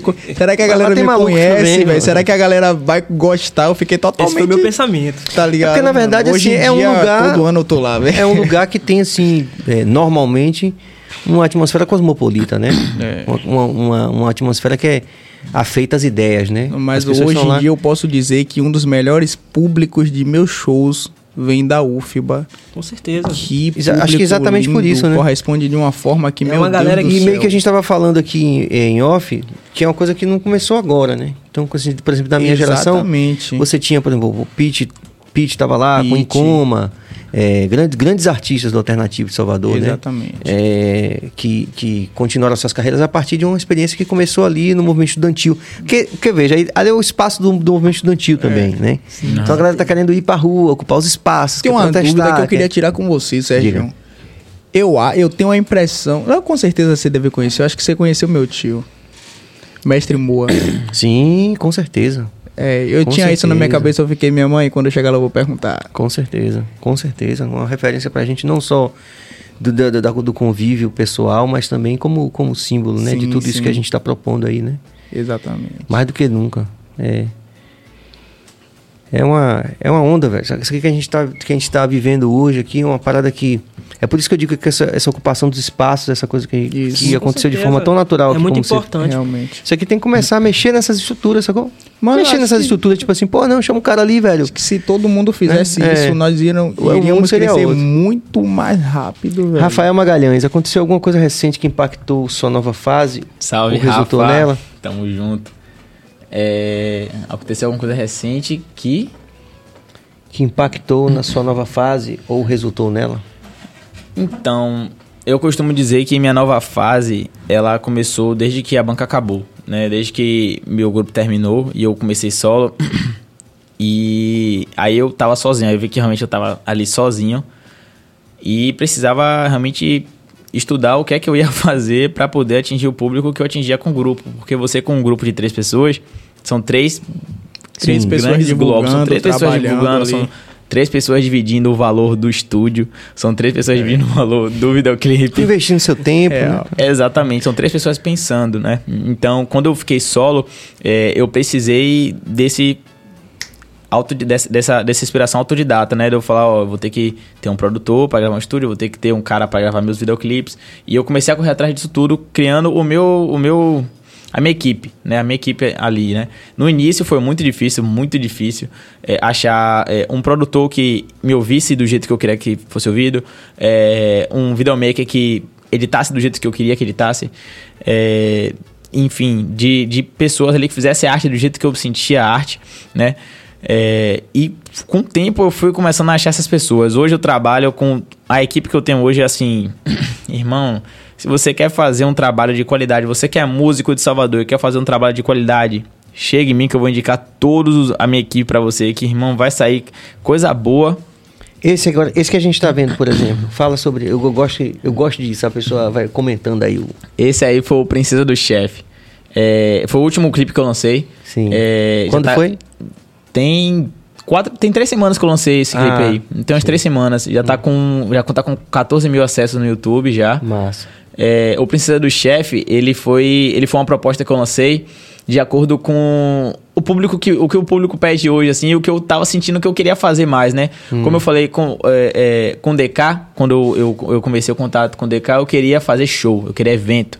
Eu precisava que a galera me visse na rua. Por mais que a galera me visse na batalha e, e na rua, assim, eu queria que a galera me visse em cima do palco Importante mesmo. isso. Pra fazer o, a visão velhozinho comercial, né? Sim. Então, eu já tinha. Eu, já ti- eu tenho sons no meu canal de diversos fatores, de sons é, comerciais, a love song. Sim. Eu falei, não, vamos fazer agora. Vamos fazer um trap funk? Vamos fazer música pra tocar em show. Vamos fazer a galera decorar, vamos fazer a galera dançar no show. Sim, sim. E aí foi que eu pensei em compor, em fazer o projeto de Princesa do Chefe, né? Uhum. Que foi o segundo trap funk que eu lancei. O primeiro trap funk que eu lancei foi na Carmo Label, que é a minha Uhum. produtora hoje. Um salve pra Carmo. Top.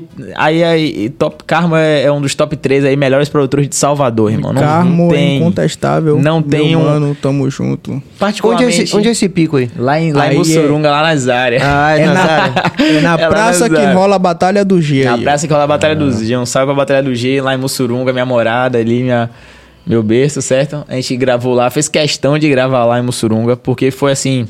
Foi a fase mesmo. ah, Pronto, Rafael. Sua pergunta é respondida. O início da fase comercial é essa aí, certo? Velhozinho comercial pra todo mundo, certo? Juliette Rosé, que foi o primeiro trap funk, segundo Princesa do Chefe. A gente tá apostando nessa, nessa, nessa carta aí Sim. que particularmente sei fazer muito bem.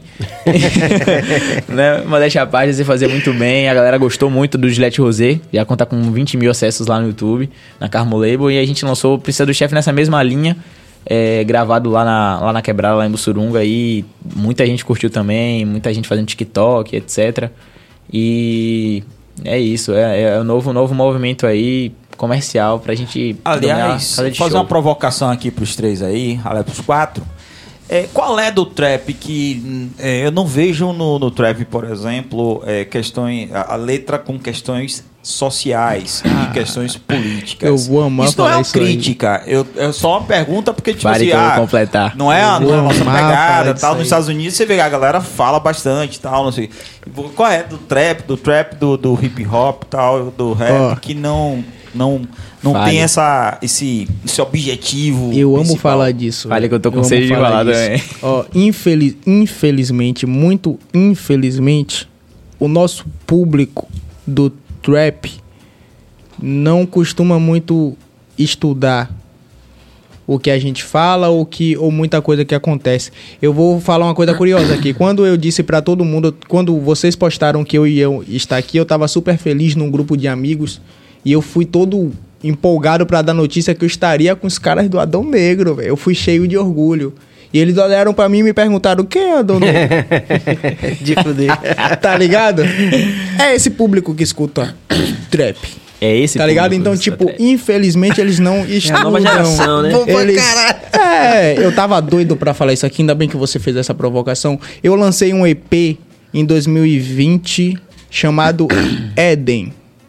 E o EP tem uma história. Eu falo sobre muita coisa sobre o Jardim do Éden, algumas histórias bíblicas. Na verdade, a base é essa. Eu abri a Bíblia e fui tirar meu EP dali de dentro. Sim. É, a primeira música, é, o nome é Ela Quer Meu Cash. Tem muita referência ali. A segunda é Lilith. E aí, Carmo, Carmo, tamo tá nativa. junto. Tá nativa E a demais. terceira significa Dez Mandamentos. Eu não trabalhei só a música, não trabalhei só a letra, que são umas letras que, meu Deus do céu, para mim foram as melhores letras que eu já escrevi na minha vida, com muita referência, não tem nada ali que para mim seja sem sentido.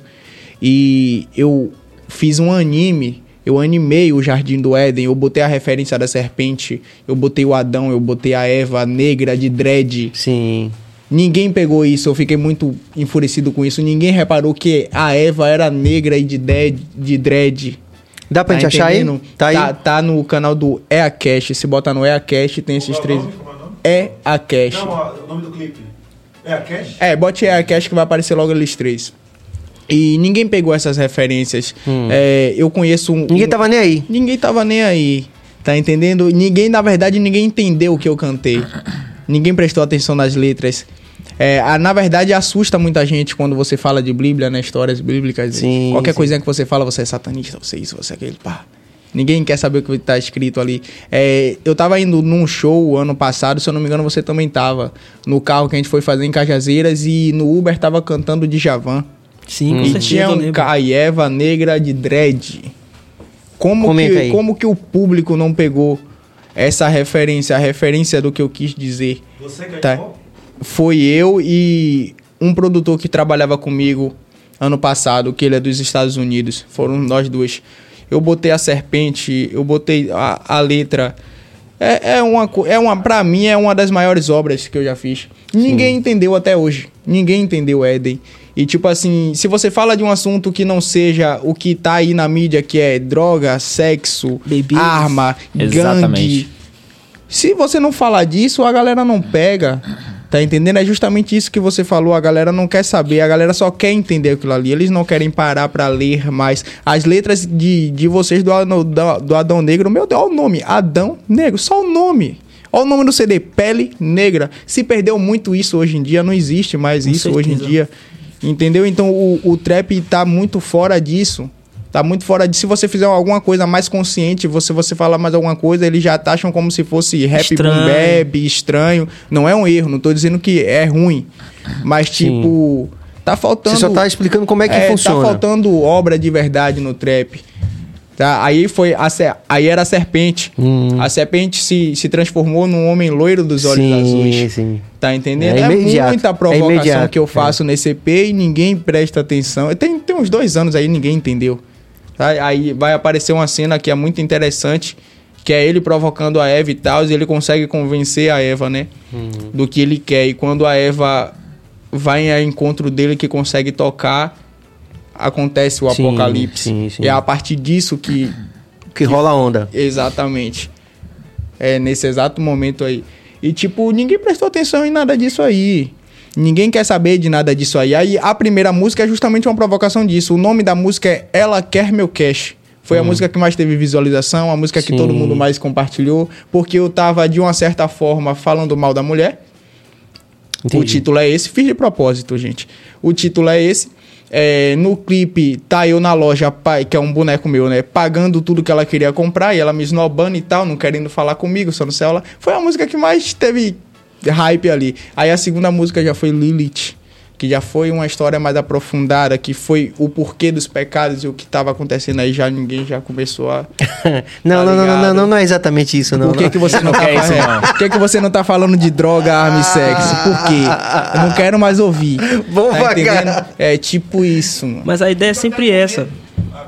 A ideia é sempre essa, né? As pessoas elas não, elas quando você lança um projeto tipo um EP ou um álbum, é, elas nunca chegam a fundo do que você quis dizer naquele Exatamente. projeto. Sacou? Ela nunca vai a fundo. Ela só vai pegar aquilo que tá na mídia ou que elas querem realmente ouvir. É o próprio público Sacou? se limita àquilo que a indústria impõe a eles, tá Exatamente. tá ligado?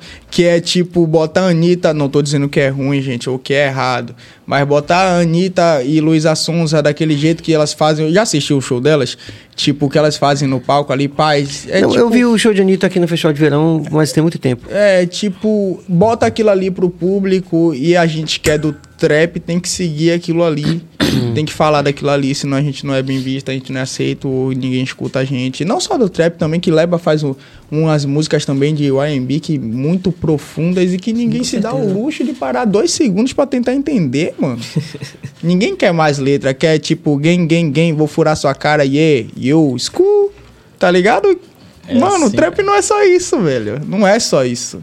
Eu, particularmente, não faço trap assim. Mas o, o nosso. É... Você também queria falar alguma coisa? Velhozinho também queria falar alguma coisa. É, DK conseguiu é, abordar tudo que eu, que eu pensei em, em, dizer assim, né? O público de hoje, ele é um público que se limita a ouvir tudo que já está saturado. Sim. Digamos assim, né? Quem é artista hoje sabe, sente isso na pele. É, eu fico muito frustrado, assim. Frustrado não, mas eu fico é, ressentido com muitos artistas que eu via antes fazendo umas letras muito, muito Exatamente. brabas, muito complexas. Tipo aí, quem, assim? Tipo? Tem, tem, um, tem, um, tem um menino é, é, chamado Tavim, da aldeia. É só um exemplo, galera. Existem outros nomes, mas é só um exemplo. É, ele é batalha da aldeia. Né? É novo, não é do, underground, do, do, do old school, não. É menino novo. Né? Eu só vou dar um exemplo. Ele era a Batalha da Aldeia, não sei se vocês conhecem essa cena sim, de batalhas sim, assim. Sim, a Batalha da Aldeia é uma batalha não, muito a gente famosa. sabe um pouquinho porque pelos meninos que estiveram aqui, e o aí eu, todo eu, mundo. Eu, eu, eu vi ele... Eu vou dar dois exemplos pra galera não falar que eu Tavinha, assim. Fica à vontade. O Tavinha, ele é um, um, menino que ele foi contratado pela Bendita, pela Bendita Gravadora. Ah. pela Bendita Gravadora, que é a produtora do Cid, do MC Cid. É um, um, um MC bem renomado, assim, de Brasília e tal, que faz um, um rap é, de mensagem mesmo e tal. E aí ele começou a fazer um som, ele começou é, na gravadora do Cid, né? A gravadora que é aquela parada do. Desculpa, eu não podia perder a piada. Mas continue. Aquela, aquela, aquela, aquela produtora que realmente endossa ali o, o, o, Não perca esse pensamento, não, viu? Billy, consiga mais uma caneca aqui para o nosso velho leva. Tá daí, meu. Billy, Billy. Mas continue. Pronto, pausa para os refreshments. Os refreshments. Mas aí Tavinho. E aí o Tavinho, e aí o Tavinho começou a fazer uma parada. É, ele fazia um rap de mensagem, assim como Sim. o Cid e tal. Sim. Ele ficou um tempo afastado e quando voltou, que eu, que eu acompanhava a Bendita Gravadora, que é onde ele solta os trampos dele. Sim. É, já voltou com trap. Voltou trap. Do nada. Assim, já Do com, nada, do nadão. Com, Industrializado. Rapaz, parecia que era aquela sardinha empacotada assim. Só entregou pro público. Sim. Eu falei, esse é o mesmo Tavinho. Mudou né? totalmente a estética, né? Totalmente hum. outra pessoa. Se adaptou né? ao mercado. Porque o público, o mercado pede isso, né? Já o Cid, outro exemplo. O Cid, que é o, mentor de Tavim, né? Que é o dono da Bendita Records, da mídia gravadora, lá de Brasília. Ele veio com EP agora atualmente, é, chamado Coisas que eu não falarei. Acho que é Coisas que eu só falarei de zoeiro o nome do EP. Hum. Né? Ele é um cara muito da mensagem, o Cid é muito hum. da mensagem. Lançou um EP, irmão, só com com, com faixas, tipo, gastando onda mesmo, uhum. como se fosse, né, realmente a parada comercial e tal. E o nome do EP é coisas que eu só falaria brincando. Né? Então, tipo assim, é o, o, o público o público hoje ele se limita a isso aqui, né? Ele quer aquele som ali pra tocar na festa e bater cabeça. Uhum. E realmente o que ele falou aí, né? O público quer ouvir aquela letra de usar droga, o público quer ouvir aquela letra ali de falar de gangue. Às vezes o cara que tá falando isso aí, parceiro, o cara nunca nem viu uma arma na Às frente vezes dele. Não, parceiro. 90% desses que cantam isso aí que vocês querem 99. ouvir. Não vivem isso aí. Irmão. Não vive. Talvez não até vive, se vivesse, não, não ia, ia, pensar duas vezes antes de cantar. Eles ia não muito, poderiam viu? fazer, se eles botassem a cara no videoclipe, esses que vivem, eles hum. não estariam mais vivos. Sim. A verdade é é, Porque, por exemplo, como é que a gente se relaciona com isso? É, vou na mesma linha aqui sem fazer um, um juízo de valor, certo? Não estou fazendo um juízo de valor necessário. Mas como é que a gente se relaciona com essa, no, com essa nova perspectiva? Numa cidade que matou três policiais em, em um dia, em 24, em 48 horas. Sim, sim, sim, sim. Como é que, que tipo de influência vocês acham que esse, esse, tipo de visão tem no comportamento do, do jovem da periferia, uhum. no jovem em situação de vulnerabilidade social? Na opinião de vocês. Sim, e é, é, um assunto muito profundo e delicado, tem que se pensar muito Sim. antes de falar, porque, tipo assim, eu particularmente, eu evito falar muito sobre a polícia. Eu, Sim. particularmente. Sim. Tenho meus motivos. Tá. Então eu evito falar muito sobre a polícia. Mas você tocou num ponto que realmente as músicas de trap realmente influenciam nisso aí. Eu faço muito show em escola muito show dentro da escola. E, tipo, eles tentam me imitar de todas as formas. Eu vejo isso. Então eu tenho a consciência de que se eu entrar lá cantando uma música falando mal da polícia, eu que vou influenciar ter, muita criança. Eu tenho essa noção. Tá entendendo? O show, é, os lugares que eu mais faço show é em escola. Onde mais pedem meu show é em escola. E eu tenho até música que critica alguns policiais que não estão preparados para estar com a farda. Sim, tenho. Não nego. Não tenho muita intimidade, mas realmente as letras de trap estão causando muito problema na criminalidade da sociedade. Então, eu tenho essa consciência. Entendeu? Eu acho que todo mundo tem, na verdade, mas todo mundo tem medo de falar. É só ter cuidado de como se fala. Mas eu tenho noção de que o que eu canto influencia. E, e esse acontecimento eu não acho que deve passar batido e não acho que a gente tem que tirar dizendo que uma coisa é uma coisa, outra coisa é outra coisa. Tem influência, sim. Tem influência, sim. Tem muita Porque coisa poderia, se, pensa, poderia se, se é, normalmente o tipo de justificativa, justificativa é esse, né?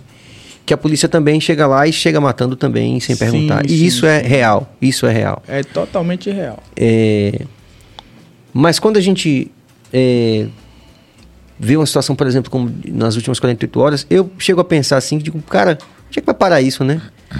Porque assim, fuzil agora já pode, né? Tipo assim. Exatamente. A, a, política oficial do país é meio que, que tá, se não oficialmente, mas, mas também, tipo como você falou, já tipo, já Incentiva, talvez, não sei. Também muito, incentiva muito, não só na música, como na polícia e na uhum. própria escola. Eu tenho muita crítica para fazer da escola também, porque eu estudei, Sim, claro. estudei em público, estudei em particular. Desde o Pink Floyd a gente tá fazendo é, isso. Né? estudei em público, estudei em particular e, sinceramente, colégio particular me ensinou muita coisa errada sobre a polícia. Tá entendendo? Então uhum. não é só uhum. nas músicas, é na escola também, Sim. é nossos familiares, é onde a gente mora, uhum. é como a polícia é vista pela gente, como a imagem dela é passada antes dos acontecimentos. Uhum. É, eu, eu nunca falei disso, mas eu vou falar aqui agora. É a primeira vez que eu tô falando disso. É, em 2019, 2019, eu sofri um atentado da polícia militar, da Rondesp eu sofri um, um atentado da Rondesp. E não tinha nada a ver, eu sei que foi totalmente preconceito, eu sei disso. Eu tava na porta da minha casa sem fazer nada, com nada. E aconteceu o que aconteceu, não vou entrar em detalhes porque ainda é doloroso para mim demais. Minha família sofre, sofre muito por causa disso. Minha irmã estava grávida na época, quase perdeu a criança e tal, então não gosto muito de, de contar. Mas isso não define a visão que eu tenho sobre a polícia. Não é só porque aconteceu isso comigo que eu vou ter a visão que eu tenho hoje. A visão que eu tenho hoje vem de como minha família falava da polícia para mim quando eu era criança, vem de como eu vi a polícia de quando eu estava na escola, vem de desde quando eu comecei a ser abordado e vem de muita música também. A música educa que denuncia, muita gente. Que denuncia também. Que né? denuncia. Né? É um papel também da música vezes, denunciar. É, exatamente. Exatamente. Então, eu acho que além das denúncias, a gente tem que educar um pouco mais nosso público com a nossa letra, sim. Isso é totalmente importante e não pode falar como se fosse brincadeira. É, não sei se eu vou acertar o, o Nick. Volta aí. Alguém me ajuda aí? O Caio. Vamos lá, Caio. É, DK hoje está só cuspindo fatos e vivências. É, você sabe que eu sou total real, né, meu mano? Amo você, sempre vou falar a verdade, nunca vou me esconder, e é isso. A tropa tá online, viu? Tropa tá online. Tá online. Mas é, Leva quer acrescentar? E aí, Ras? Eu acho que não. É, acho que DK chegou no, no, ponto certo. Sacou? A gente não pode é, definir um, um, uma galera, uma corporação inteira pro ato, pelo ato de uma pessoa ou duas. Sacou? É, por, por exemplo, é, aconteceu uma situação na minha rua né? Não faz muito tempo, acho que foi, se não me engano, foi no ano passado, final do ano passado. É, tava tendo, acho que tava tendo um tiroteio, alguma coisa assim, pela Bonocu e tal.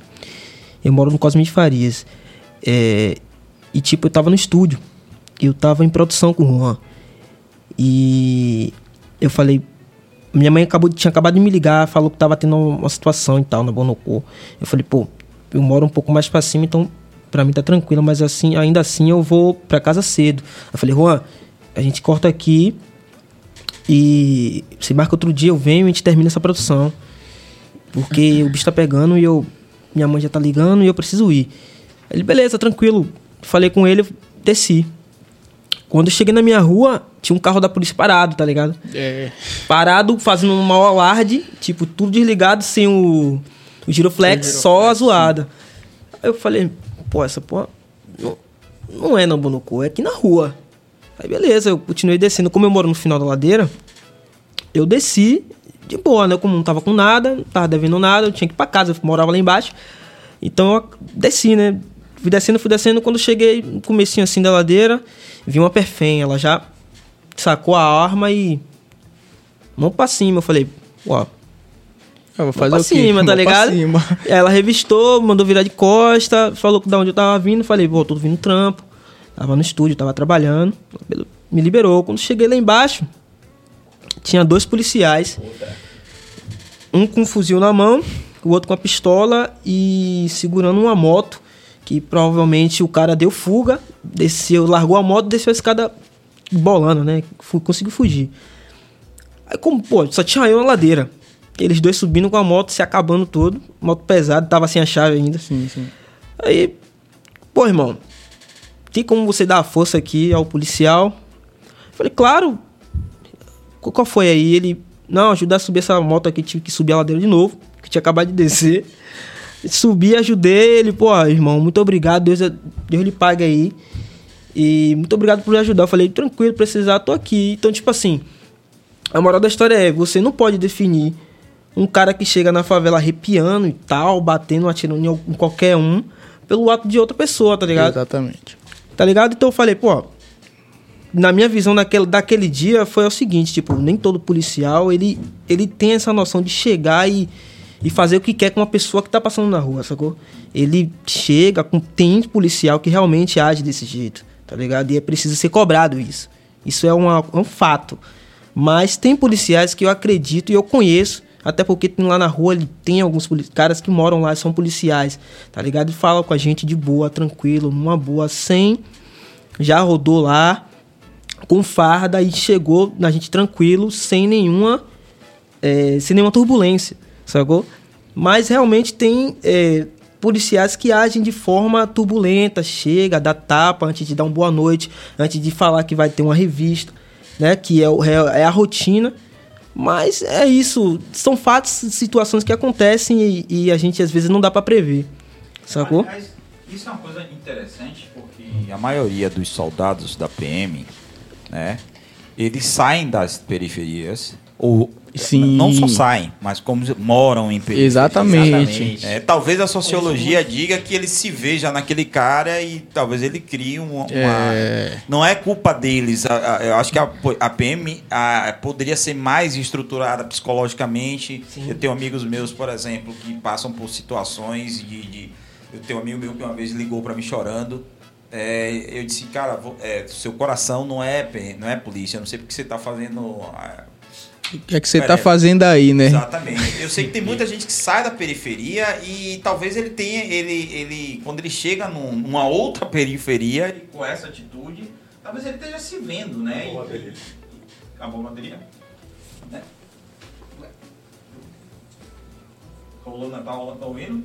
Não. Ah, Estão ouvindo agora? agora sim. Então, talvez ele, ele esteja se vendo ali na, naquela pessoa e crie uma, uma. Porque é inacreditável eles, eles terem vivido, terem essa vivência desde pequeno e entrar na, na Exatamente. corporação com tanta raiva e bater num cara que poderia ser ele. É uma coisa que, tipo, Mas é assim- algo que assim, é algo que assim, a gente- eu já questionei isso aqui, por exemplo, conversei com o Lazo sobre isso aqui e várias lideranças também. Lazo, grande Lazo. É, que a gente também tem que pensar o seguinte, porque a gente normalmente na sociedade é muito injusto que a gente culpe pontualmente a polícia. Exatamente. Mas a polícia está dentro de um sistema que ele é excludente no todo, né? Sim, O sistema, ele é excludente no Esse todo, ponto então- que você tocou é muito interessante. O sistema. O sistema né? ele é O excludente, sistema. né? O sistema ele é excludente, então não é, é, e a gente já inclusive já investigou isso aqui porque Cabas trouxe a referência de um de um delegado que ficou famoso também na internet que foi que ele foi Da Cunha? Ele foi eu nem, nem sei o nome dele mas ele É foi ele foi exonerado não foi Não, não chegou a ser. Não? Ele foi, foi afastado. Tá respondendo. Mas aconteceu muita porque, coisa, mas aconteceu quis, muita ele coisa. Quis fazer, ele quis é, é, tornar pública essa discussão que a gente está tá aqui sim. propondo. Na verdade, foi o Gabriel Monteiro que O Gabriel Monteiro ele foi exonerado. Da, da e hoje ele é vereador, né? Vereador. Sim. Isso. Então, é, a coisa não é simples, cara. A coisa não é simples, né? Eu, por exemplo. Não é. Eu, por exemplo, eu já tive arma na cabeça tanto da polícia como do bandido. Exatamente, eu falo isso muitas vezes, que tipo, a mesma coisa. A mesma ó, pessoa, não, não me cara. É, não me entendam errado, mas muitas das vezes eu não vejo diferença entre o bandido e a polícia. Edson eu não vejo isso. diferença. Edson fala isso é. antes de eu ser nascido. Sim. O CD dele é atual até hoje. Sim. É uma coisa que eu não entendo, porque tipo, é muitas décadas que a gente está vivendo a mesma coisa. Parece um E nada muda, irmão. Nada muda. Tem muitas situações, muitas situações que eu não vejo diferença enquanto eu sou abordado pela polícia, enquanto eu sou abordado pelo Sim, bandido. pelo bandido. Não, já, já, já, já vi muita situação que eu não posso falar porque eu sei que eu corro risco, sou uma figura pública, sou muito conhecido e eu sei que vocês marcam minha cara. Não posso falar, mas eu já vi muita situação que não existe diferença.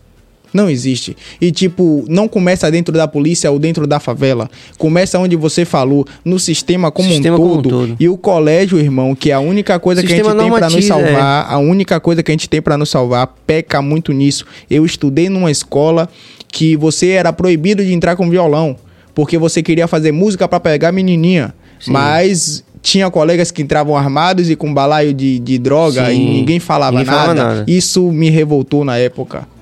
Mas você não pode entrar É uma loucura, né? É. é uma loucura, é, parece mentira, mas eu posso trazer 10 testemunhas aqui do mesmo colégio que eu. Que isso é real. Então, tipo, tem muita vista grossa sendo feita também. Tem muita coisa no sistema que tá errada. Não começa na polícia, não começa na favela, não começa nas escolas.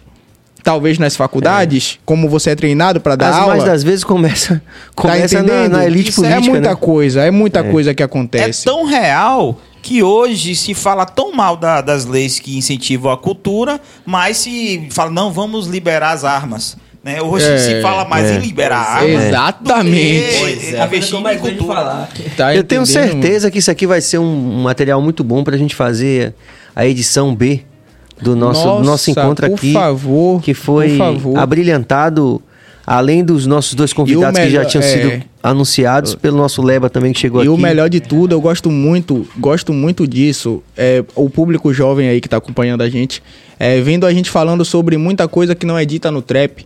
Vendo que Sim. a gente tem ideia sobre muita coisa também que vocês não vê no nosso Instagram e tal. Isso é muito importante. A gente não é tipo massa de manobra. Temos nossas ideias, temos nossos trabalhos e hoje é prova disso. O que a gente está falando aqui é uma prova disso. Tá Volta, por favor, cabo dessa interação. É, Zito, acho que esses assuntos deveriam ser mais cobrados do que assuntos que hoje em dia são cobrados, Pivete. Eu também acho, meu mano Zito. Caio, mais uma vez, esse papo é muito mais que importante, de verdade mesmo. Muito obrigado, irmão. Muito e importante. O público, o público dá valor aos artistas que falam sobre isso. Exatamente. Falta muito. É, Cristina Amaral, quando será o próximo show? Pra todo mundo. Ah, essa... Minha mãe aí, ó. a coroa, hein? Minha mãe, a coroa. Tamo junto, mãe, sempre, sempre, sempre apoiando aí naquele pique. Próximo show, Ele Próximo olhou pra mim show. porque, tipo, eu que tenho que responder aqui. Próximo é... show depende só desse rapaz. Dona Cristina, esquerda. tô trabalhando muito, muito na agenda desse cara, sério. Deus tá vendo aí que eu tô trabalhando muito na agenda dele. Se duvidar, nos últimos e... três dias a gente dormiu cinco, Exatamente. a gente trabalha muito em show, é o nosso foco. Na verdade, é o nosso ganha-pão. Se você é músico, você sabe que o dinheiro Sim. vem de show. É, o stream demora muito. É Nem sempre vale a pena, então uhum. vem de show. Então, Dona Cristina, tô trabalhando bastante nisso. Tenho fé que esses dias aí eu já vou anunciar o próximo show dele. Mas, quiser. independente disso, qualquer coisa, coisas típicas. São coisas típicas. É isso aí, rapaziada. Mais uma, uma, uma semana que a gente abriu é, de forma encantada aqui com a presença desses caras aqui. A gente amanhã vai ter um programa gravado que foi com o Dwayne Stephenson é, um artista jamaicano que teve aqui, fez parte de, do último evento de reggae grande que teve na cidade. Foi isso, Billy? Exatamente. Não vou lembrar aqui o nome. Foi Cidade do Reggae. Cidade do Reggae. Cidade do Reggae. Então o Dwayne Stevenson esteve aqui e como vocês sabem, aqui no BaiaCast a gente tem alguns episódios que a gente está recebendo alguns artistas ou personalidades internacionais que a gente tem que gravar justamente para legendar com todo cuidado. E ele teve aqui alguns meses e finalmente amanhã será exibido esse episódio com o Dwayne Stephenson. A gente segue na quarta, Billy. Com o grande Bel Borba. Ah, Bel Borba vai estar tá aqui Borba. também. Muito legal, a gente vai poder também investigar e saber muito mais sobre a vida e obra do nosso grande Bel Borba. E quinta-feira. E a quinta é o nosso Penetra Pod, que já é também prata da casa. Que a gente tá... Exato, que tem um convidado que já teve aqui no Bahia Cash, que é o Daniel Cade. Ah, o Cade vem amanhã de novo a relação do, da alimentação com a questão sexual. Pá, vai ser bem legal. Pô, vou assistir esse episódio aí. É, é, Assunto interessante, viu? Vou assistir esse episódio aí. É muito e no mais é vocês mandarem um salve aí pra rapaziada que vocês querem aí, dizer o que vocês quiserem aí. O microfone tá aí aberto. E aí, quem vocês. começa? Então, queria mandar um salve primeiramente, certo? A, a parte do salve é grande, viu? Mas vou mandar um salve para todo mundo que trabalha comigo primeiro, certo? Carmo Label, anotem o nome dessa firma. Anotem o nome dessa firma, Carmo Label, certo? Meu produtor Carmo, o melhor mix e master de Salvador, irmão, não tem igual. Carmo é o melhor de todos. Carmo Label, certo? Na produção. Vênus no beat, melhor beatmaker de Salvador, top 3 aí do Brasil. Car é, Vênus no beat, certo? Mandar um salve pra Carlos também. Meu videomaker é brabíssimo também referência máxima aqui de Salvador. Mandar um salve para toda a minha família, certo? Sandra, Leonardo, meus irmãos, Valentina, Samuel, galera toda aí que me acompanha aí, certo? Velizinho, na veia, Batalha da UFBA. E vamos para cima, certo? De Mussurunga pro mundo. É nós. Leba. Muito bom. Vai, Leba. É, cara, queria mandar um abraço aí pro meu irmão Barruan. Eu sei que ele tá torcendo por mim lá. Ele não pode, não pode chegar aqui comigo hoje, certo? E onde eu, onde eu tô, ele sempre tem que estar. Tá né? Ali é o meu empresário, meu produtor, minha gravadora. Aquele cara é demais. E pra toda a galera aí que tá, tá assistindo aí, né, mano? Os fãs de VLzinho, os fãs de DK, essa galera aí tem que estar sempre ativa, pelo que eu vejo, tá sempre ativa nas redes, certo? É, sempre mandando um salve, sempre procurando um, um novo show, sempre mandando um, um, um alô, dizendo assim, DK, você é incrível. o que eu mais vejo é isso, tá ligado? Eu amo e esses eles. caras são foda, velho. Esses caras, pô, máximo respeito. E é isso, maior gra gratidão de estar aqui hoje.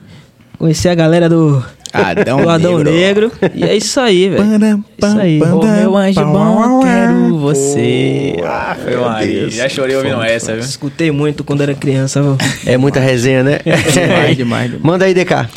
Eu queria primeiramente agradecer a meu público, porque sem vocês eu não estaria aqui, sem vocês eu não chego a lugar nenhum. Eu amo vocês do fundo do meu coração. Todo mundo que comentou, todo mundo que compartilhou, todo mundo que me apoia, me mandou mensagem quando eu tava vindo pra cá, muita mensagem, não consegui responder todo mundo ainda. Eu sei que ainda estão mandando, eu amo vocês. Primeiramente, meu público, devo tudo a vocês.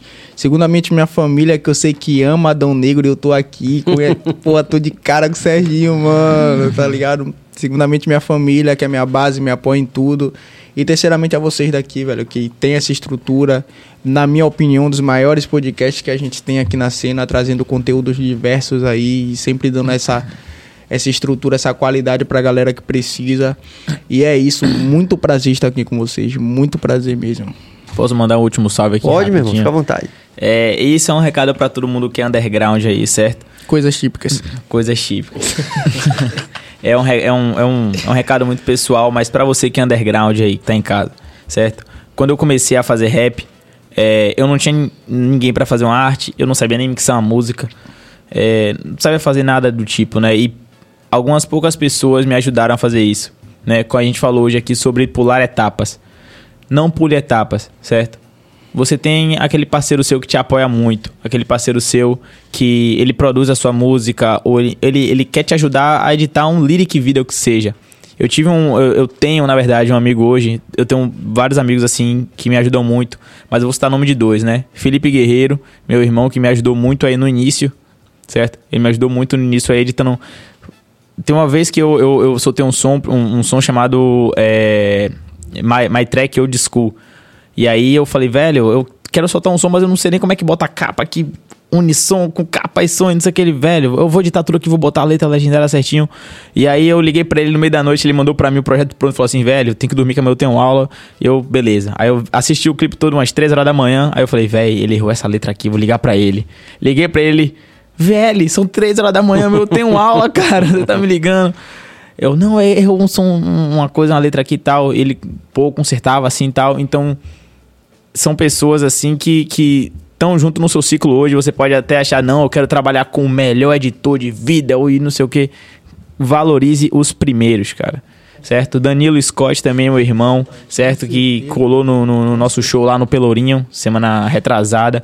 Meu irmão também que Pô, chegou juntão lá, certo? Então, valorize o, o, os amigos que você tem agora, valorize os, os as pessoas que estão ao seu redor agora, certo? O, os caras ali mesmo pequeno que eles vão crescer junto com você, não espere você estourar achando que vai aparecer o seu melhor amigo lá no início, né? Porque quando a irmão, quando a parada tá andando, aparece muita gente junto de você certo? Então valorize as poucas pessoas. Eu tenho, eu não tenho um grande, uma grande rede de fãs, mas as pessoas que gostam de mim hoje me possibilitaram estar aqui hoje do lado de pessoas que eu, que eu admiro.